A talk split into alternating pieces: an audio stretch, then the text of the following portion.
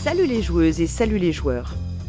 Nous sommes en octobre 2022 et vous écoutez les chroniques de Proxy Jeux. C'est le podcast qui vous parle de jeux de société.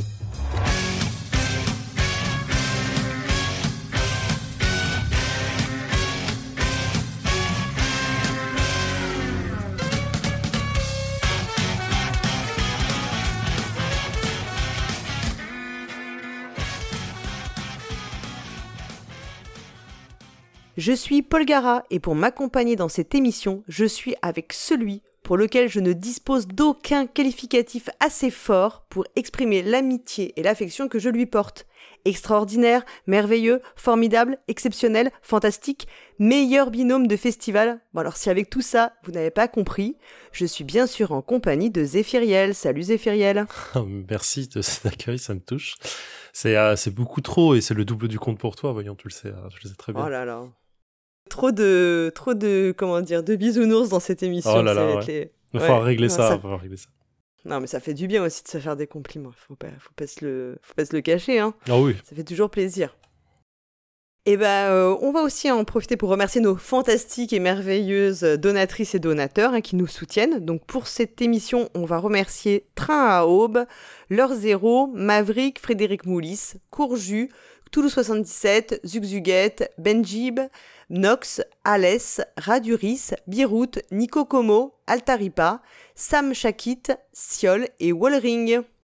Nous remercions la Caverne du Gobelin qui nous soutient. La Caverne du Gobelin, ce sont quatre boutiques, Nancy, Metz, Pont-à-Mousson et Thionville, mais également un site de vente en ligne que vous pouvez retrouver sur lacavernedugobelin.com. Alors tout d'abord, on va revenir sur les commentaires de l'émission, enfin des chroniques précédentes, celle de septembre où j'étais accompagnée de Dédé Schutz. Donc on a eu dans les commentaires quelques retours sur la consommation de champagne de Winston Churchill, puisqu'on avait Game Tracker qui calculait que ça faisait à peu près deux bouteilles par jour, ce qui lui paraissait beaucoup. Et euh, ce à quoi j'ai répondu que moi, deux bouteilles par jour, je pense que c'est tout à fait faisable. Il faut pas avoir trop d'obligations euh, par ailleurs, mais... Euh, je pense que ça fait, ça fait plus une, une partie de la légende urbaine qu'autre chose, mais c'est intéressant. voilà, bon, je pense que tu tiens peut-être pas sur la longueur à ce rythme-là, mais quelquefois, ça, je suis sûr que deux, deux bouteilles par jour, c'est faisable. On a aussi un retour de Vélos sur, euh, sur le, la chronique de Pionfesseur qui était consacrée au jeu de Semaille, euh, ce qu'on appelle souvent là où aller, oui. et euh, qui disait que il y avait une revue intitulée Awale qui venait de se créer, qui sera consacrée aux jeux, jouets et loisirs du monde, et qui devrait sortir en 2023. Et euh, le, ce à quoi le pionfesseur a répondu, vu l'intitulé, ça ne va pas parler beaucoup de jeux de société modernes, on dirait. Oui, tu m'étonnes. Hein. Ouais, clairement. Euh, ensuite, il y avait aussi Laurent36 qui parlait de Space Wall comme jeu de semaille. Et puis, on avait aussi Ranucci qui revenait sur euh, bah, le, les nouvelles conditions d'accès au Festival international des jeux de Cannes puisqu'on l'a appris, euh, le festival va être payant, c'est ça en fait euh, L'accès au festival va être payant ouais, euh, à partir de la, la saison, enfin de la, la, la, prochaine édition, non C'est ouais, ça Alors euh pas, pas, pas, payant pour tous, mais euh, c'est à partir de plus de 16 ans, je crois que effectivement ça, ça va être payant. je crois que ça va être 10 euros.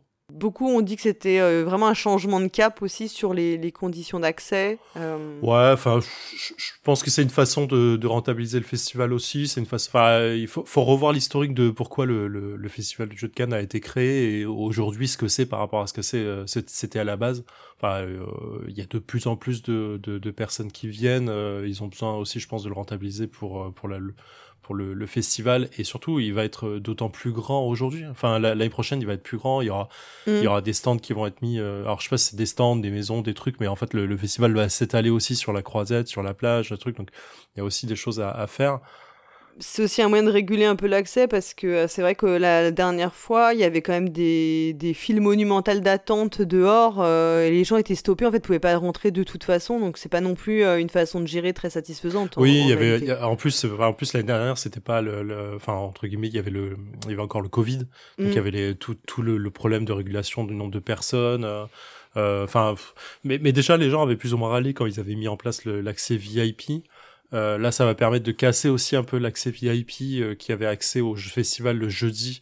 Euh, et du coup, c'était problématique pour les gens de la presse qui voulaient, ou les, les pros euh, des magasins qui voulaient juste tester des jeux rapidement. Et en fait, ils se trouvés un peu bondés directement avec les personnes qui avaient le VIP, qui, eux, voulaient vraiment jouer. Et non, le VIP, eux, ils arrivent que le vendredi. Hein.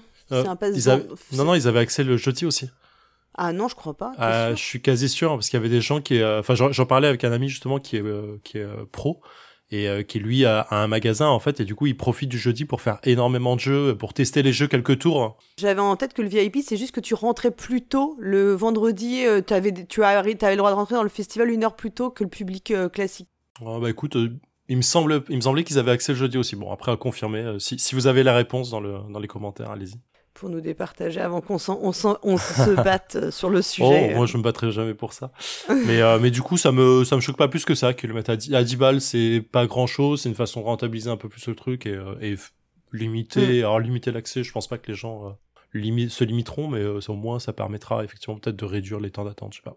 Voilà. Et Ranouji disait aussi euh, qu'il était surpris de ne pas pouvoir nous contacter par une simple adresse électronique. Alors normalement, je pense que donc il a laissé un message en électronique, mais je pense qu'en réalité sur le site il doit y avoir un moyen de nous contacter. Il faudrait que j'aille revérifier, mais je pense qu'on peut euh, nous envoyer un mail euh, à notre adresse générique qui est contact at proxy-jeu.fr. On a aussi un petit message de Gerny Lolo, comme euh, sur toutes, quasi toutes nos émissions, je pense même toutes nos émissions, qui dit félicitations aux nouveaux arrivants qui apportent de nouveaux concepts bien sympas et qui dit qu'il se retrouve beaucoup dans la chronique de Mad et qu'il doit donc être ludomaniaque. donc euh, bon, apparemment, et Mad confirme qu'il y a beaucoup de ludomaniaques dans les, dans les auditrices et auditeurs de Proxy Jeux. On avait aussi euh, Raiden qui disait qu'il m'avait vu en repérant un t-shirt Proxy Alors je ne sais pas si c'était à où, à Vichy, à Orléans, je ne sais pas exactement, mais qui n'est pas euh, venu m'embêter, mais il fallait, il fallait. Donc la prochaine fois, euh, aucune excuse. Il faudra venir me, me dire bonjour. Voilà. Et puis euh, on a eu encore pas mal de, comment dire de commentaires sur les nouvelles chroniques pour euh, dire que enfin voilà qu'ils aimaient beaucoup euh, les nouveaux concepts, le super travail sur Franck Dion, notre Breakfast at Twinkies aussi sur le, le côté ludomaniaque dans lequel tout le monde semble se retrouver. je sais pas si tu avais d'autres commentaires que tu avais relevés toi ou Non non, tu fais ça très bien effectivement. Après, j'en fais un peu. Je sais que je l'ai fait un peu trop. Hein. Parfois, on me dit que ça dure plus ça dure trop longtemps. Euh. Je préfère une émission de commentaires sur les commentaires. Il faut, faut rendre, faut rendre à nos auditeurs euh, ce qui, ce qui nous rend aussi. Enfin, ils, prennent le temps d'aller commenter. C'est bien de parler d'eux. C'est pas plus mal. Maintenant, on va passer à la proximité. Donc, euh, on va vous parler des Jeux du Stan qui auront lieu donc au mois de novembre, donc le week-end du 26-27 novembre à Tomblaine. Euh, donc c'est euh, un festival qui est organisé, c'est la sixième édition qui va se tenir. Donc deux jours d'animation, 10h à 18h. Donc vous trouverez les infos sur, notre site et puis vous aurez le lien, je pense, avec le, le site d'organisation officielle de, ce festival. Et ben écoute, si je te, je te propose qu'on démarre les chroniques maintenant, si ah ça te bah, va. Avec plaisir. Et on va commencer par le point wiki. Donc il n'y avait pas de point wiki le mois dernier. Euh, mais il revient. Et donc, euh, ce mois-ci, c'est Erwan a choisi de nous parler de Escape Game. Donc, c'est la nouvelle entrée du wiki. Donc, euh, on vous invite bah, à aller le consulter si vous avez envie d'aller d'en savoir un peu plus et de, compléter votre glossaire ludique avec tout ce qui est proposé sur le, wiki de Proxy Jeux. Sachant que escape game, c'est vraiment un, un, terme qui aurait dû rentrer plus tôt dans le, dans le wiki. ouais, ouais, bah, c'est vrai que c'est pas. Je sais pas comment ils choisissent. Enfin, il faut qu'ils se mettent d'accord sur les termes, mais après, il y a pas mal de, de, de, travail de rédaction, en fait, de, de correction, d'itération, etc. Donc, mmh. euh, ouais, ouais, ça prend du temps, mais je pense que l'idée, c'est vraiment d'avoir ouais, des définitions euh, très complètes, quoi, le plus les plus complètes possibles. Donc, euh, voilà, donc Escape Game, allez-y, allez consulter le wiki. Alors, la première chronique qu'on va écouter, c'est la chronique de j'ai envie de dire Flavien, mais pas que Flavien, c'est euh, parce que euh, comme toi le mois dernier, tu nous avais fait une, petite surprise en, en, étant accompagné du pionfesseur. Flavien, il est désormais accompagné de Beno FX. Et oui, pour autour du jeu. Donc on va les écouter tout de suite. Il nous parle de Greenville 1989. Round, round, get around, I get around, yeah, get around, round, round, I get around, I get around. Bonjour les joueuses et bonjour les joueurs et bienvenue dans cette nouvelle saison d'Autour du jeu. Cette année encore, on va tous les deux mois, on va parler d'un jeu de société et tisser des liens avec euh, des œuvres d'autres univers culturels. Alors ces liens, on va les tisser que ce soit par la thématique ou euh, quand c'est possible, même si c'est parfois un peu plus délicat par les mécaniques de jeu. Alors vous avez entendu sa voix et j'ai dit on parce que cette année je serai plus tout seul. On est dans une espèce de tentative de rapprocher un peu la team Paris et la team Est, et du coup je suis rejoint cette année par BenoFX. Salut BenoFX. Salut Flavien, et ben merci de m'accueillir dans Autour du jeu. J'espère que notre duo va permettre de rendre cette chronique encore plus euh, vivante et dynamique qu'elle ne, qu'elle ne l'était. On va essayer de se partager un peu euh, du coup les univers culturels, peut-être parler d'un petit peu moins d'œuvres que tu ne le faisais auparavant par épisode, se répartir un peu tout ça. En tout cas, on espère que, ce format va vous plaire et euh, pour ce premier épisode de la saison, on va un petit peu, donc c'est, publié en octobre, hein, c'est chronique, et on va coller un peu à l'ambiance Halloween, puisqu'on va vous parler de Greenville 1989, un jeu qui a été publié par Sorry We Are French en 2019. c'est un concept de Florian Fay, et c'est des illustrations de David Sidbon. Alors moi, Greenville, je l'ai depuis euh, pas mal d'années, à peu près à sa sortie, en tout cas l'année de sa sortie, mais j'ai pas encore eu l'occasion de l'essayer, parce que c'est quand même un jeu qui, je pense, pour être joué, il faut le jouer à, à 4, 5, 6 et j'ai pas trop eu l'occasion euh, l'année de la sortie et puis après il y a eu le Covid et tout donc euh, donc c'est, c'est pour ça que je vais te laisser un peu nous dire ce qu'il en est parce que toi tu y as joué et puis euh, nous dire aussi ce que t'en penses. Alors ça fait longtemps que j'y ai pas joué mais c'est fait c'est vrai que quand il est sorti j'ai pas mal joué. donc pour ceux qui connaîtraient pas Greenville 1989 qu'est-ce que c'est? C'est un jeu d'association d'idées et d'images un peu dans la famille des Dixit et, et autres Mysterium qui est coopératif un peu comme Mysterium du coup dans un univers assez particulier du coup assez orienté horreur fantastique. Euh, comme son nom l'indique, 1989, c'est aussi ancré dans une ambiance très 80s. La meilleure année, hein, 89. 89, la meilleure année. Moi, je préfère 88, mais bon, on n'est pas un an près. Et du coup, dans Greenville 1989, les joueurs et les joueuses euh, incarnent un groupe d'adolescents qui comptait se retrouver autour d'une petite partie de bowling dans une ville de banlieue euh, américaine, mais qui à la place se retrouve propulsé, éparpillé dans un monde étrange et menaçant, sans trop savoir pourquoi. mais la particularité, c'est qu'ils ils arrivent quand même à continuer à communiquer par télépathie. Et donc leur objectif, ça va être de se retrouver euh, pour pouvoir essayer de sortir. Pour représenter ce monde un peu parallèle, euh, on a dans le jeu un deck de 84 cartes qui va être un petit peu le cœur du jeu, avec de très belles illustrations. Moi j'aime beaucoup les illustrations de ce jeu. Euh, et ces illustrations, bah, comme un peu pour Dixit, hein, c'est un jeu qui va être basé sur sur sur ces cartes. C'est des illustrations qui qui fourmillent un petit peu de détails et il y a plein de références aussi sur les cartes de Greenville. Et le principe du jeu finalement va être assez simple. Chaque joueur, chaque joueuse va recevoir une carte illustrée du deck euh, au début de partie, face visible pour tous, hein, tout le monde voit les cartes de tout le monde euh, en début de partie. Il va devoir la décrire, mais ça s'arrête pas là, il va aussi devoir euh, donner son ressentiment par rapport à ce qui l'entoure, et surtout le plus important, il va devoir annoncer ce qu'il veut faire ensuite. Ouais, c'est un peu la, particularité, j'ai l'impression, du jeu, c'est que effectivement, mécaniquement, on est dans du Mysterium-like où euh, on va faire des associations d'idées à l'aide des images, mais que c'est au service vraiment d'une narration. Euh, tu parles de sentiments qui se rapproche presque d'un jeu de rôle, ce qui peut-être aussi le rend un peu moins accessible parce que du coup, il y a une implication qui est différente euh, au niveau émotionnel et au niveau du roleplay un peu. Ouais. mais mais c'est ça qui me paraissait le différencier et, et, donner son intérêt au jeu, si tant est qu'on ait les, les bonnes personnes autour de la table. Complètement, complètement ce côté narratif, effectivement, on peut, on peut, le, le rapprocher d'un jeu de rôle. Euh, ce côté narratif est assez important et euh, c'est vrai que ça peut exclure certaines personnes qui sont moins à l'aise là-dedans. Mais euh, on est quand même sur un truc assez assez assez light il hein, n'y a pas non plus de grandes histoires à raconter. On peut le faire hein, ça peut être intéressant mais on peut se limiter à dire bah voilà je veux je veux aller me réfugier dans un bâtiment en vélo. Enfin ça peut être très très basique aussi ça marche aussi hein, mais effectivement il y a plus grande liberté de narration que dans un Dixit ou dans un Mysterium par exemple. Euh, voilà, et donc ça va, on va soit gagner, soit perdre ensemble. C'est un jeu coopératif. Pour mon avis, bah moi c'est un jeu que j'ai bien apprécié.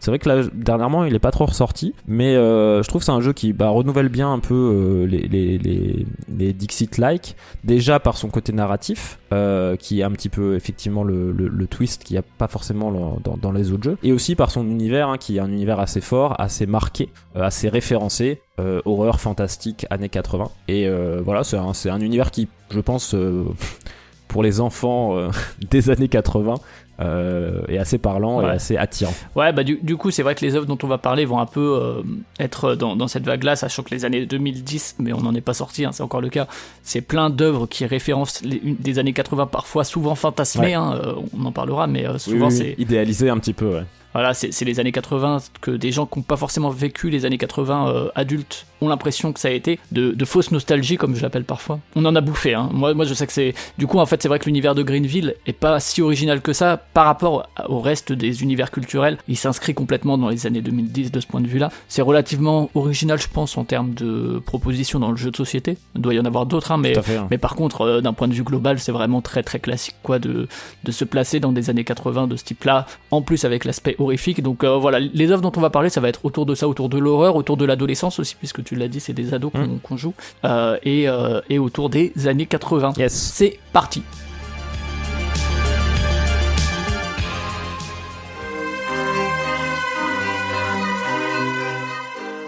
Et alors on va commencer par, euh, par euh, deux podcasts qui sont produits par le label Podcut. Alors petit disclaimer quand même, moi-même je fais partie du label Podcut avec un, autre podcast et euh, les gens qui animent ceux dont je vais parler c'est des, copains et des copines. Greenville c'est un univers, tu l'as dit, qui est plein plein de références, plein plein d'influences, parfois ad nauseam un petit peu et ça, ça, colle pas mal avec de choses écrites par Stephen King, ces références-là. On va revenir un peu sur Stephen King, ça va être une référence qui revient souvent. donc si vous aimez l'auteur, vous pouvez écouter Le Roi Stephen, euh, vous apprendrez qu'on dit Steven et pas Stephen King. et euh, donc c'est des épisodes assez longs hein, qui sont de 3-4 heures et euh, à chaque fois ça parle d'une de ses œuvres qui va, va y avoir une espèce de résumé, va y avoir un avis des différentes personnes, va y avoir aussi dire la place de l'œuvre dans la bibliographie de King, ce genre de choses. Et si vous êtes vraiment peut-être encore plus fan et que vous avez envie de suivre l'actu de l'auteur, il y a Emily qui est la créatrice de Stephen King France que je salue parce que elle écoute aussi certains épisodes de Proxy Jeux, elle est sur notre Discord et elle est elle-même membre du roi Steven. Elle propose régulièrement, alors toutes les deux semaines là, elle fait un calendrier avant Halloween où c'est tous les jours, mais c'est la Gazette du Maine et du coup c'est vraiment un podcast plus court de 5 5 à 7 minutes qui revient sur les news autour de l'américain euh, régulièrement. Euh, je crois pas que tu connaisses toi ces, ces deux podcasts là. Non. Mais, euh, mais on va rester quand même dans la production de contenu euh, avec euh, une autre proposition. Ouais, tout à fait. Euh, avec un contenu qui aurait pu d'ailleurs entrer dans la catégorie plutôt littérature, hein, mais dont la forme est quand même très très singulière. Donc c'est pour ça qu'on l'évoque ici. puisque je voulais vous parler de la fondation SCP. Alors pour ceux qui ne connaissent pas du tout, on va essayer d'expliquer un petit peu, même si c'est pas évident. la fondation SCP, c'est un univers, une œuvre collaborative en fait, comme seul Internet sait en produire. Il s'agit d'un ensemble de récits qui décrivent justement des SCP et leur gestion, de CSCP par la fondation du même nom, la fondation SCP. Alors qu'est-ce que c'est un SCP C'est l'acronyme de Special Containment Procedures ou de Secure Contain and Protect. Euh, il y a plusieurs écoles. Et euh, un SCP en fait ça peut être toute chose, un individu, une créature, un objet, un lieu, un phénomène, n'importe quoi finalement, mais dont les caractéristiques dont la caractéristique principale est d'être complètement contraire aux lois naturelles. Euh, et comme je l'ai dit, il s'agit d'une œuvre collective et collaborative. Donc n'importe qui peut écrire et proposer des rapports, entre guillemets, SCP. Euh, car c'est une autre particularité justement de l'œuvre, c'est que euh, ça s'appuie sur un formalisme qui est assez scientifique sous forme de rapports, de comptes rendus pour décrire les phénomènes, les moyens mis en œuvre pour les confiner, les étudier, etc. Euh, donc c'est assez, euh, c'est assez, euh, c'est assez incroyable comme comme comme œuvre. Si ça vous intéresse, hein, si vous voulez en savoir plus, il y a Alt 236 un youtubeur. Si vous ne connaissez pas encore, je vous conseille d'y aller. On va mettre le lien dans, dans, le billet. Mais qui a fait une vidéo entière sur justement la fondation SCP. Donc n'hésitez pas à, à aller, aller regarder ça si ça vous intéresse. Ouais, c'est, c'est vraiment passionnant, effectivement, sa vidéo est très bien faite, hein, donc, euh, et ouais, donc euh, allez voir, c'est vraiment passionnant, effectivement. Là, le lien à Greenville, ça va vraiment être euh, des, des, espèces de trucs d'incursion dans notre monde, alors que ça devrait pas y être, et d'objets un peu, un peu bizarres. C'est l'aspect horreur fantastique qu'on retrouve vraiment dans la fondation SCP, ouais. Et moi, je vous conseille aussi le jeu vidéo Control, euh, qui est vraiment autour de tout ça, même si euh, c'est moins lié à Greenville parce qu'il n'y a pas d'ado, etc. Mais, où vraiment c'est très lié à la fondation SCP. Donc euh, Control, euh, très très bon jeu que j'aime beaucoup, en tout cas en termes d'univers aussi, vous pouvez y aller. voilà donc pour un peu la production de contenu.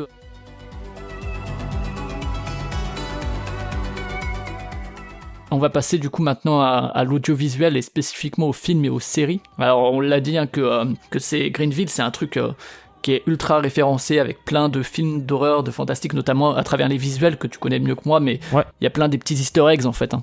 Et, pas, et, pas, que d'ailleurs, pas que sur l'horreur fantastique, aussi sur la science-fiction des années 80 qui a, qui a qui a vraiment explosé aussi avec les retours vers le futur, etc. Donc c'est même c'est les années 80, la pop culture années 80 euh, au sens large et pas que sur la partie horreur fantastique. Ouais. ouais, tout à fait. Alors on va pas citer tous les easter eggs qu'il y a sur les cartes et on va pas citer à chaque fois les références qu'il y a dessus. Ça, on, vous laisse euh, les mettre dans les commentaires. Et euh, on va parler donc de, de, quelques films et séries. Euh, on va commencer par le petit écran et du coup je vais te laisser la main euh, avec quelques trucs à nous citer, notamment un truc où on pouvait pas passer à côté quoi. Ouais, bah je pense que vous l'avez, vous le sentez déjà un petit peu venir. Hein. Univers d'horreur fantastique, les années 80, la bande d'adolescents, les références en tout genre. Euh, bah, on pouvait pas passer à côté de la référence à Stranger Things, qui résonne de toute façon comme une inspiration évidente pour ce Greenville euh, qui est mm. sorti, euh, voilà. c'est sorti quelques quelques années avant la sortie de Greenville. Oui, c'est ça. Qui Stranger Things a commencé, les premières saisons ont commencé quelques années avant Greenville. Donc je pense qu'il y a quand même, euh, voilà, cette inspiration là principale. je sais pas s'il y a vraiment besoin d'en dire plus sur Stranger Things, même si tout le monde n'a pas forcément regardé ou apprécié la série. J'imagine que tout le monde sait à peu près de quoi il s'agit. Ouais, ouais, moi je sais que justement je fais partie un peu des détracteurs en dehors de la saison 1, je trouvais qu'elle était bien en elle-même. Euh, ça parle évidemment aux, joueurs joueuses de jeux de société pour tout l'aspect aussi jeu de rôle et compagnie. Moi, je, sais que je trouve que bon, la dernière saison tire super en longueur avec des un dernier épisode de 2h30, quelle horreur. Sur ce point, je suis d'accord. ouais, et puis, je sais que ouais, moi je trouvais que ça, tournait un peu en rond à partir de la deuxième saison. Euh, mais évidemment, ouais, tu l'as dit, hein, euh, tout, tout. Enfin, c'est vraiment une série. alors, l'amour pour les années 80 d'avant Stranger Things, hein, depuis le début des années 2010, on en a. Mais mais ça cristalliser ça en tout cas euh, avec des références aussi à euh, ces gamins sur des vélos et tout, enfin c'est plein de, plein de trucs. Hein. Bah Notamment il y a aussi euh, un truc où on peut vraiment voir une inspiration directe pour, pour Greenville, c'est qui est sur la couverture de Greenville, il y a l'aspect monde du dessous tu sais, upside down un peu, et monde qui se renverse. et, et, sur la couverture de Greenville, il y a cette, ce, cet œil, cette espèce de créature qui est en dessous, et avec la ville, la petite banlieue américaine tranquille. donc voilà, il y a effectivement de l'adolescence, il y a le passage d'un monde à l'autre, euh, donc euh, c'était évident de le citer, ouais, clairement.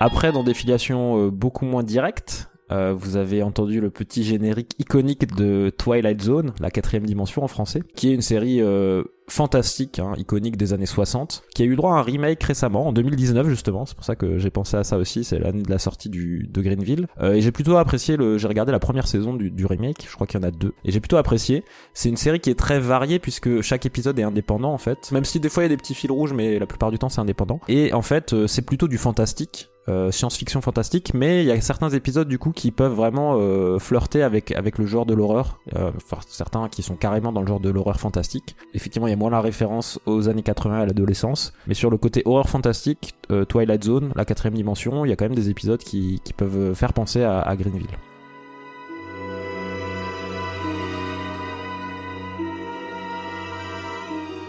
On va maintenant aller vers le grand écran, ou pas forcément, hein, les longs métrages, parce qu'on n'est pas forcément sectaire et vous avez le droit de regarder euh, les films sur votre téléphone ou euh, sur un Tamagotchi comme vous voulez. Et on va reparler de Stephen King avec euh, là aussi une référence évidente, c'est l'adaptation de ça. pas la série de 90, mais bien le film de 2017 qui a eu ça chapitre 2 en 2019. Alors moi j'ai pas lu le roman, mais clairement un peu comme dans Stranger Things, on est sur un groupe de gamins et une gamine, des, un groupe qui doit affronter une menace fantastico-horrifique, qui est donc le fameux clown.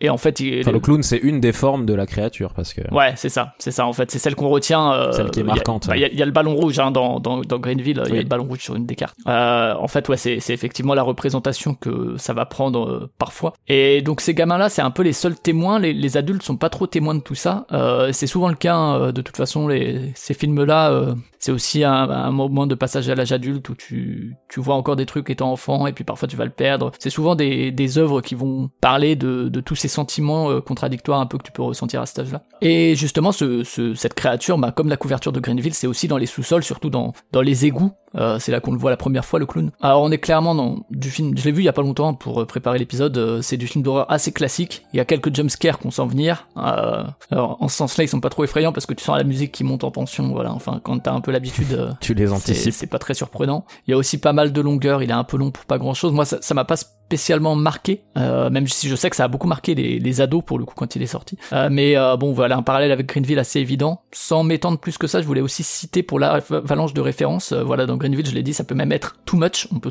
sentir ça comme too much. Il y a Ready Player One qui, on revient vers Spielberg cette fois, euh, qui est aussi une adaptation puisque ça a été un roman à la base. Et donc c'est un film où il y a là encore des jeunes héros euh, qui vont aller de lieu en lieu cette fois à l'aide d'un dispositif qui ra- va rappeler plutôt la réalité virtuelle. Euh, donc on n'est plus dans les années 80, mais les références, elles, sont beaucoup Oui, ancrées. ultra, c'est un film ultra référencé. Ouais. Ouais, là aussi peut-être un peu trop pour son propre bien.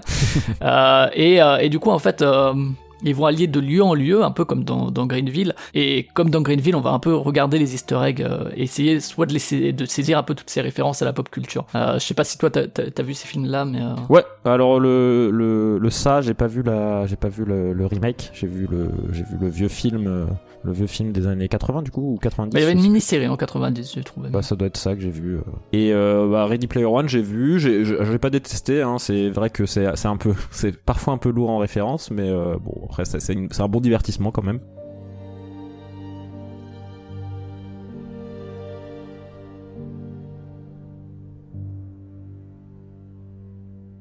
Et après, moi, j'avais en tête, même si l'aspect euh, horreur est beaucoup moins présent, mais encore une fois, le côté fantastique, bande de jeunes ados des années 80, Spielberg, etc. Pensez au Goonies, qui est sorti en 85 d'ailleurs. Pour ceux qui seraient complètement passés à côté, c'est un film où il y a une bande de potes, hein, des enfants donc, euh, dont Sean Astin, euh, dans ce qui doit être l'un de ses tout premiers rôles, ouais, euh, qui se retrouvent confrontés à la dure réalité capitaliste en apprenant que leur paisible petit quartier va être rasé pour laisser place à un golf. C'est presque C'est pas le d'actualité. bowling, mais...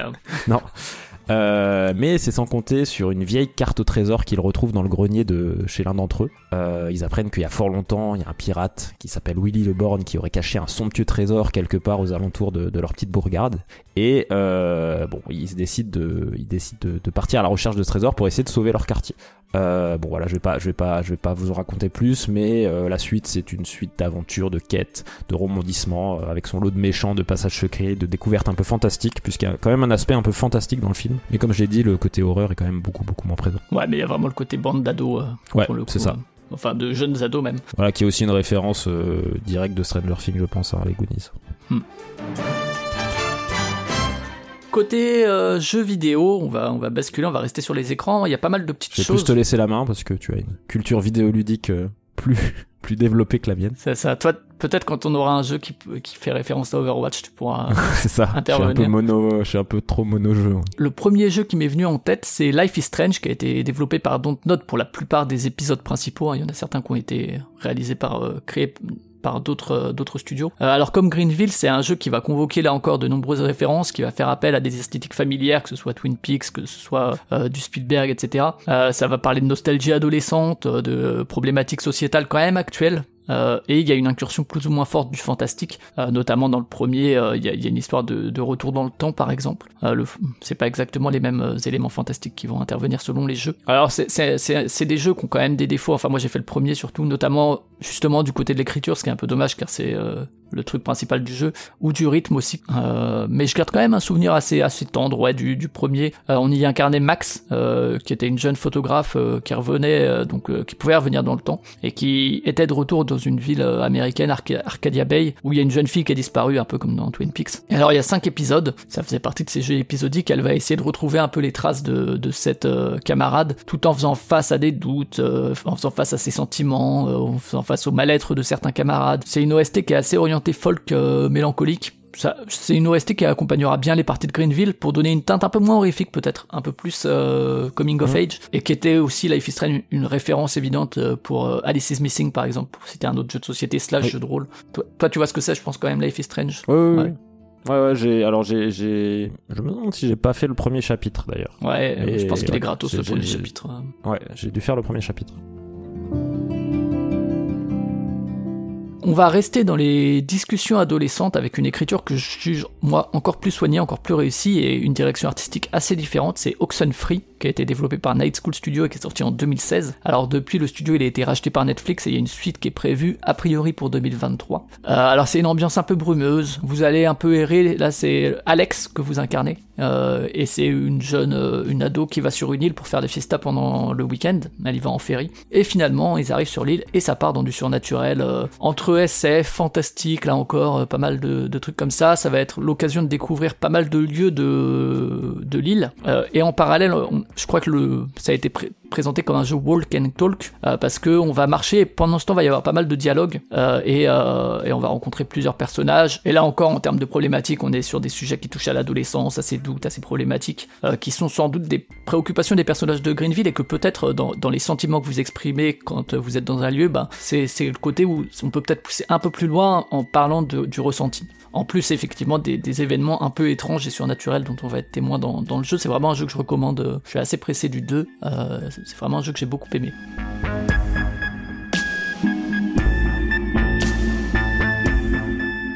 Je te propose qu'on passe à la partie littérature avec euh, ben cette fois essentiellement des BD. Hein. Alors on a on a on a cité la, la, fondation SCP qui aurait pu rentrer dans ce chapitre aussi, mais on peut aussi évidemment renvoyer vers tous les livres euh, adaptés des qui, qui sont à l'origine des séries et des films dont on vous a parlé. Au niveau littérature, il y a de quoi faire. Euh, je vais commencer avec Paper Girls. C'est une BD euh, dont le scénario est de Brian K. Vaughan que vous connaissez peut-être pour la super série Saga. Yes.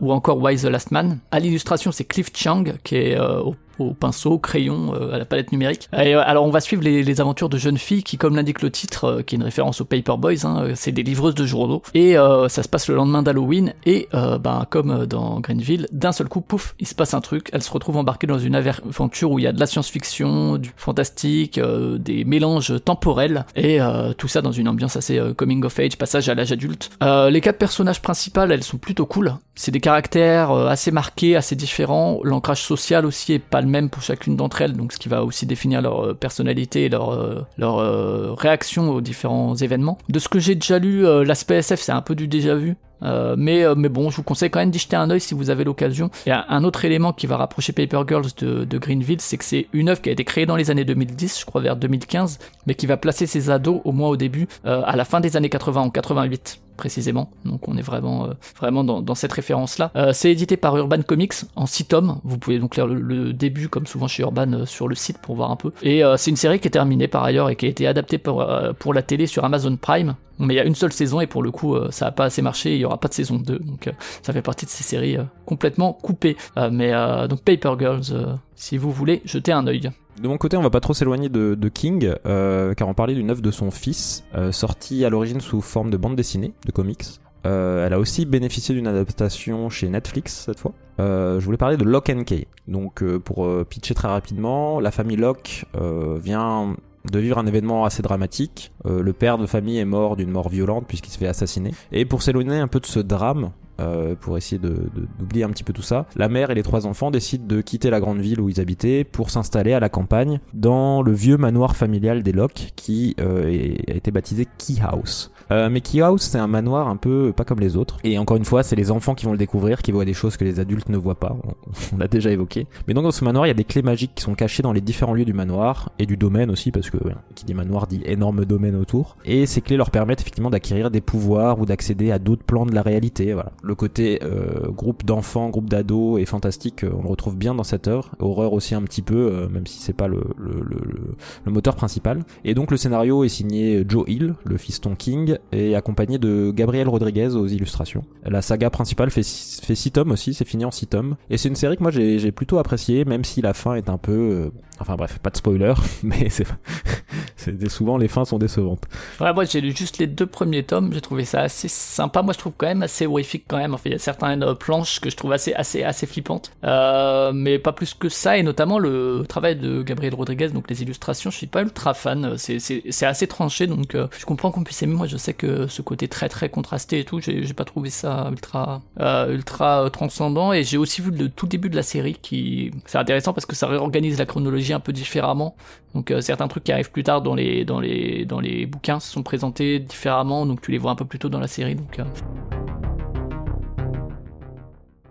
Et on va terminer avec la musique. Alors pour rappel, soit on va proposer des choses qui peuvent rappeler un peu l'ambiance générale du jeu, comme pouvait le faire l'Inria avec euh, Meludic il y a quelques années, ou bien euh, des choses dont les paroles vont évoquer plus précisément ce qui va se dérouler dans, dans le jeu euh, traité. Alors cette fois, on va commencer plutôt euh, par des musiques dont l'ambiance se prête bien à celle de Greenville, donc vous, vous pouvez aller chercher des playlists ou des albums de post-punk, de rock gothique, de, des musiques de Carpenter, de la synthwave.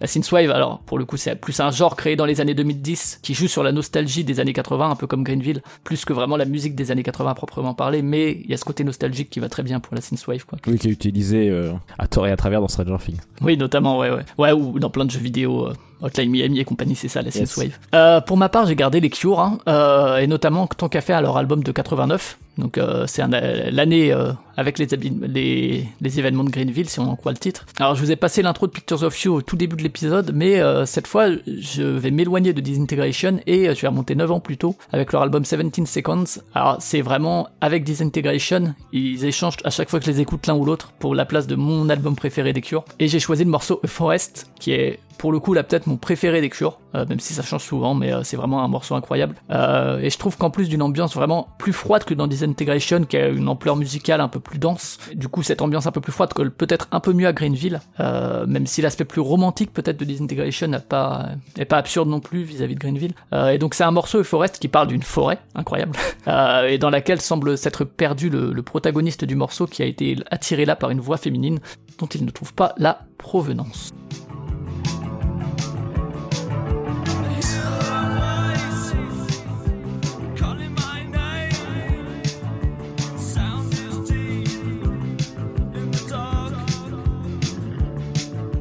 Alors je sais que toi justement, on a parlé des Cures, toi t'avais peut-être une préférence pour le morceau 100 euh, Years, qui vient de l'album Pornographie, qui pour le coup est peut-être l'album le plus sombre du groupe. Et la chanson est sans doute une des plus sombres du groupe aussi. Euh, d'ailleurs, les premières paroles sont It doesn't matter if we all die. Ça annonce un petit peu la couleur du morceau.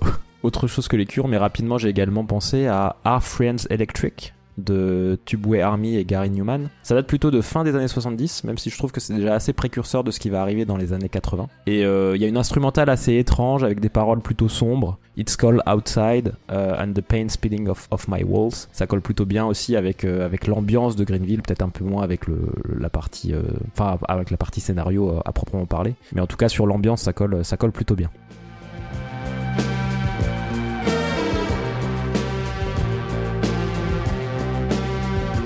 Et je finis avec un, morceau d'un de mes groupes préférés euh, de métal euh, depuis l'adolescence, hein, euh, depuis mes 15 ans par là, 14-15 ans. Même si je les écoute un peu moins aujourd'hui, c'est les Allemands de Blind Guardian. alors le chanteur qui est Hansi Kirsch, apparemment c'est un grand fan de Stephen King. Il y a notamment un morceau qui s'appelle tout simplement Tommy Knockers, qui est un récit de Stephen King, où il y a un side project qui est Demons and Wizards qu'il a fait avec John Schaffer, Diced Earth. et ils ont fait un album complet autour de la Tour Sombre en 2005. moi, le titre que je vous ai gardé, il vient du premier album de Blind Guardian, qui est finalement peut-être celui que j'aime le moins, en tout cas un de ceux que j'aime le moins, c'est Battalions of Fear qui est sorti en 88. Euh, alors le morceau c'est Guardian of the Blind, qui est inspiré directement par le roman Ça, qui on l'a dit dans la partie cinéma est assez facile à relier à Greenville pour le coup. Et il y a notamment des paroles comme je vous fais la traduction, euh, cet enfant qui affronte le fantôme, ou encore euh, on l'a blessé par un rituel sans arriver à le tuer, petit Billy, il faut que tu trouves ta route, des choses dans ce genre.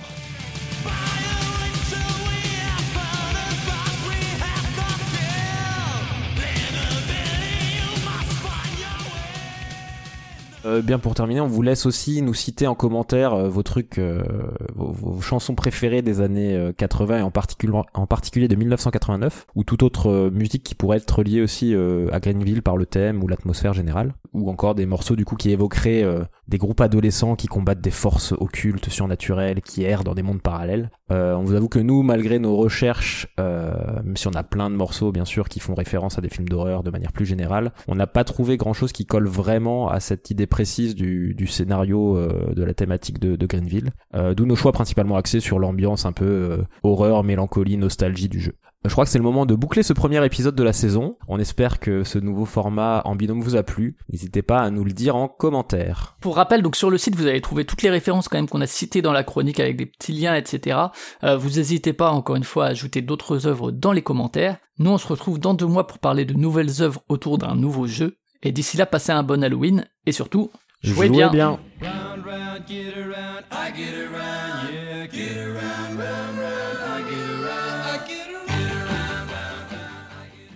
Eh bien, merci beaucoup Flavien et Beno FX. Alors déjà, Greenville 1989, est-ce que tu y as joué, Zéphiriel? Non, j'ai pas, j'ai pas joué, j'ai joué à, la, à sa suite logique, je veux dire, de Paris 1889 que euh, qu'on avait testé dans les fossés. Moi, j'avais beaucoup aimé euh, sur le sur le principe et je crois que Greenville euh, est vraiment très très proche dans le dans le style de jeu et dans les règles. Oui, j'ai l'impression. Oui, je crois que c'est vraiment la même mécanique. Simplement, c'est vraiment pour le coup l'univers qui va euh, changer complètement, puisque euh, fin du 19e d'un côté euh, en, en, Europe à Paris. C'est complètement différent du côté effectivement petite ville américaine perdue. Donc j'imagine que c'est plus une ambiance mystère de Paris. ouais, t'as des effectivement t'as des cartes qui sont assez belles, qui donnent. Tu, tu, vas visiter les quais, parfois les égouts, sur les, les, vieux bâtiments. Tu vas voir les toits, les trucs comme ça. C'est assez, assez intéressant. Mais à Greenville, j'ai vu des potes rôlistes GNiste y jouer. Et, euh, autant, euh, je pense que c'est un truc qui est vraiment un point d'entrée pour le côté jeu de rôle. Autant là, euh, enfin jouer avec des rôlistes ou des génistes, enfin moi ça m'aurait bien bien cassé les pieds parce que les, les gens mettent 5 5 minutes par carte à décrire ce qu'ils sont en train de faire et et du coup, on s'éloigne vraiment du concept du jeu qui est censé être un truc de, de souvenir, entre guillemets, de mémoire de ce que la personne a dit. Et euh, quand t'as cinq personnes, six personnes autour de la table, t'as oublié ce que le premier a dit. Quand le dernier a fini, t'as fait une demi-heure de tour de jeu. C'est un peu, euh, c'est un peu trop pour moi. Mais, euh, mais l'idée, l'idée est cool. Moi, je vais te dire, à contrario, faut pas non plus jouer avec des gens qui sont pas du tout rôlistes et pas du tout dans ce mood, parce que moi, j'ai joué avec des gens qui sont assez réticents à tout ce type de jeu. Et euh, du coup, bah, tu te fais. Bah, là, pour le coup, ça dure 5 secondes par carte, et du coup, t'as zéro. Enfin, je vais arrêter de dire du coup. Donc, tu n'as aucune matière, et le jeu euh, bah, tombe un peu à plat, quoi. Donc, euh, moi, j'ai fait une partie comme ça avec trois personnes. On était quatre, trois personnes qui étaient pas du tout dans le mood et bah ça marche pas du tout. Donc en fait, il faut, vraiment trouver les, bons partenaires de jeu. J'ai l'impression pour, ouais, c'est clairement un party game. Hein. Il faut vraiment avoir des gens qui sont un peu volontaires. Les, les premiers tours de jeu, si on n'est pas euh, accroché entre guillemets à l'univers ou dans le style de jeu, ils sont un peu délicats, mais il, suffit d'avoir une personne ou deux qui arrive un peu à motiver et, euh, et ça devient mm. très vite agréable, je trouve. En vrai, il y a un côté un peu euh, ouais, euh, personnel qui s'y ajoute. Euh, chacun, euh, chacun va aller de sa petite expérience et va se, se, se, contenter de, enfin, va essayer de, de, mettre un peu de soi et un peu de, de, de trucs d'un film, d'une série qu'il connaît. Et c'est pour ça là le côté Greenville avec toutes les toutes les références que que euh, Flavien et Benofix balancent très très bien. Euh, euh, c'est c'est assez agréable en fait. Ouais, on a on comprend aussi que le jeu, enfin c'est l'univers aussi qui, qui l'apporte, même si Flavien le note, hein, c'est pas un univers très original. Alors bah c'est pas je, je, ne dévoile pas un secret, mais moi je suis j'ai été enfant, pas ado, mais enfant dans les années 80, donc c'est quand même une époque dont je me souviens. Mais pour le, bizarrement, moi j'en ai absolument aucune nostalgie, donc euh, vraiment pas du tout. J'ai toujours d'ailleurs du mal à comprendre l'engouement qu'il y a pour cette euh, période, enfin, si ce n'est la nostalgie de quand t'étais enfant qui te paraît toujours un moment euh, super cool, mais à part ça, en vrai, pas du tout. mais c'est marrant parce que c'est vrai que je, trouve qu'il y a y y a eu un gros revival effectivement des années 80 et porté par, oui, tout ce qu'on, quand on parle de Stranger Things ou effectivement même l'utilisation de ça et de la bande d'enfants, ben, on l'a retrouvé dans un jeu qu'on on avait discuté ensemble, Tales of Evil. Euh, j'ai l'impression que c'est vraiment un truc récurrent euh, qui a dû vraiment marquer. Alors après, pour le coup, ça, moi, je l'ai lu ado et effectivement, ça m'a énormément. C'est un livre qui est très très marquant quand tu le lis adolescent, je, je pense quoi. Ah moi, c'est le téléfilm de qui, qui M6 qui m'avait marqué. Euh, en tout cas, j'ai fait des cauchemars, mais pareil, j'étais j'étais gamin, je devais avoir 10-11 ans quand je l'ai vu. Euh, et ça a été, euh, ça a été très fort. Mais je, je, je, note quand même les références euh, que Flavien euh, euh, balance qui sont, qui sont excellentes autour de Stephen King, de, bon, pour Stephen King mm. France et, et, pour, pour le roi Steven, que, pour qui moi je suis auditeur pour le coup. Euh, et du coup, c'est agréable de. Ben, après, il les connaît, hein, c'est des, des, des amis. Oui, il le mais, dit. Euh, mais effectivement, c'est euh, c'est plutôt cool. Il y a de bonnes bonnes refs. Aussi, il va, il balance euh, Life is Strange alors qu'il a pas aimé. Je suis un peu déçu. je suis un peu déçu de mon côté parce que bon, c'est quand même un des meilleurs jeux de 2015 pour moi.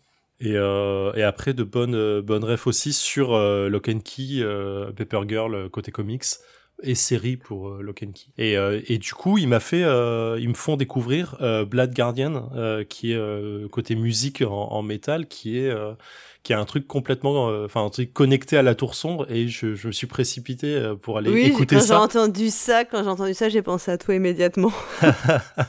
bah du coup, je, je, je, suis allé écouter tout de suite le, le la, la, musique euh, et lire les paroles. Effectivement, je, c'est une des rêves que j'avais pas autour de la tour sombre. Je suis assez content. Merci, merci pour cette rêve, Flavien. Ça me fait, ça me fait plaisir.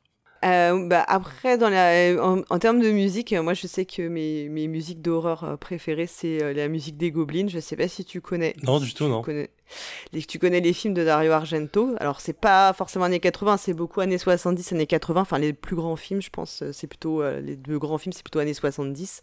Mais il y en a aussi en 1980, dans les années 80, notamment. Il y en a un qui est assez spécial qui s'appelle Phenomena, avec Jennifer Connelly, qui est un, peu, un peu bizarre.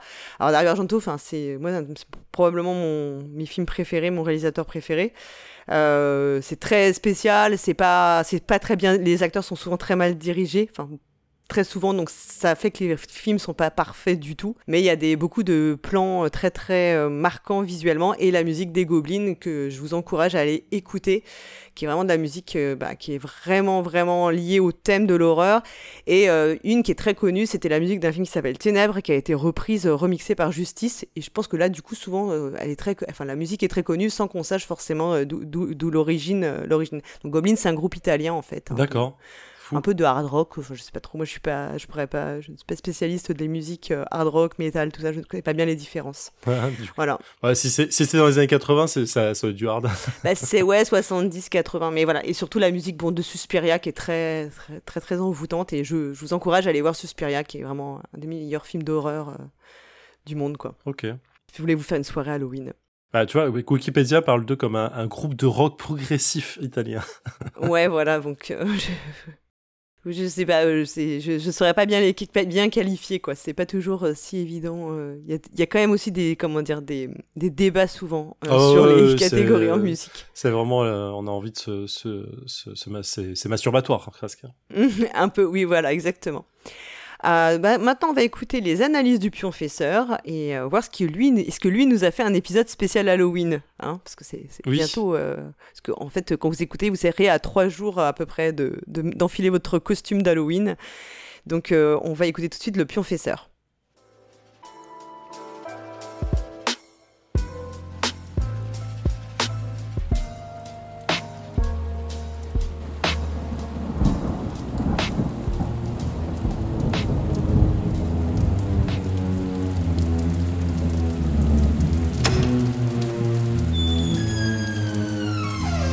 Bienvenue, chers visiteurs, dans mon antre des horreurs. Je suis le pionfesseur et comme vous le savez si bien, c'est bientôt Halloween et pour l'occasion, j'ai décidé de vous faire une visite de mon repère qui, bien évidemment, est rempli de jeux de société, tous plus horrifiques les uns que les autres. Mais bien entendu, vous connaissez mon amour pour l'analyse et je ne pourrai m'empêcher au passage de vous parler de tous ces monstres et en particulier, ce sera le sujet d'aujourd'hui, de la représentation de toutes ces figures de l'horreur dans les jeux de société. Suivez-moi.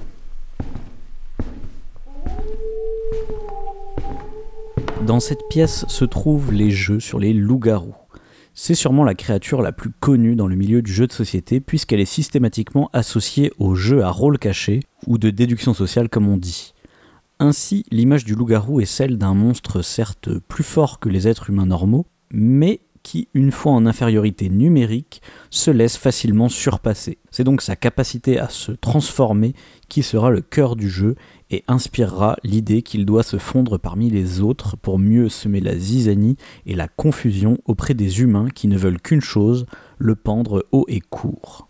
Il incarne une force et une brutalité qui doit rester tapis dans l'ombre, attendant le bon moment pour surgir, un vrai classique de l'épouvante. Mais continuons donc notre chemin pour voir les illustres vampires, eux aussi grandes figures puissantes et charismatiques que l'on retrouve dans pas mal de jeux de société. Cette fois, on pourrait les diviser en deux représentations. D'une part, on retrouve les vampires qui se retrouvent seuls contre tous face à un groupe de joueurs incarnant des humains, comme c'est le cas de la Fureur de Dracula ou encore Nosferatu. Un peu comme son homologue le loup-garou, il cherche à agir dans l'ombre pour ne pas se faire attraper. Mais il y a aussi d'une autre part une autre représentation où cette fois les vampires sont plus nombreux et se réunissent en clans ou en familles qui s'affrontent les uns les autres, comme dans Lien de sang ou à peu près tous les jeux autour de la licence Vampire la Mascarade. On représente en effet les liens familiaux dans notre société comme justement ayant un rapport avec le sang, et le sang c'est justement un élément très important autour de l'imagerie du vampire. On peut remarquer que, que ce soit le vampire ou le loup-garou, les jeux jouant sur ces figures de l'horreur ont souvent des manières de jouer qui sortent du paradigme 100% compétitif, où chacun joue pour sa pomme. On est plus souvent donc dans des jeux en équipe, avec parfois des rôles cachés, ou même du un contre tous. Mais il y a un autre personnage grand classique de l'horreur qui va lui s'aventurer dans un tout autre mode de jeu. C'est le zombie. Et oui, car personne n'a vraiment envie de jouer un zombie. Ce sont des êtres débiles, complètement automatiques, qui sont donc parfaits pour être affrontés coopérativement. Comme dans les films d'horreur, les zombies sont faibles individuellement, mais c'est surtout leur nombre, leur invasion qui est effrayante, et qui servira de prétexte pour montrer des relations sociales entre les humains dans des conditions extrêmes. On trouvera donc les jeux purement coopératifs comme Zombicide ou la série des Zombie Kids, où c'est du coup l'aspect survie au milieu de ce chaos qui sera mis en avant. C'est d'ailleurs une représentation plutôt réaliste car c'est effectivement les dynamiques sociales que l'on observe réellement dans ce genre de situation extrême les gens ont tendance à se serrer les coudes et à s'entraider. Mais bon, dans les films comme dans les jeux, il faut bien que l'idéologie individualiste se propage, et donc, pour ce qui concerne nos jeux de société, on y retrouvera des jeux compétitifs avec une forte part de négociation, d'alliance et de trahison. Bref, des jeux avec une forte tension sociale, comme c'est le cas de City of Horror ou bien Dead of Winter. Si vous voulez vous renseigner un peu plus sur la représentation des zombies dans le jeu de société, je vous invite bien entendu à aller écouter la chronique d'Utopia de Twin sur le sujet, et je vous mettrai le lien dans le billet. Oh, mais vous, entendez ces coups contre le mur? Hmm, Oui, je crois que c'est l'esprit de Twin. Il aime bien venir faire un Respublica Romana de temps en temps dans ce château. Il paraît qu'il hante encore les podcasts de Proxy Jeux. Si j'étais vous, euh, je laisserais un commentaire il paraît que ceux qui ne l'ont pas fait entendaient encore ce genre de coups toute la nuit.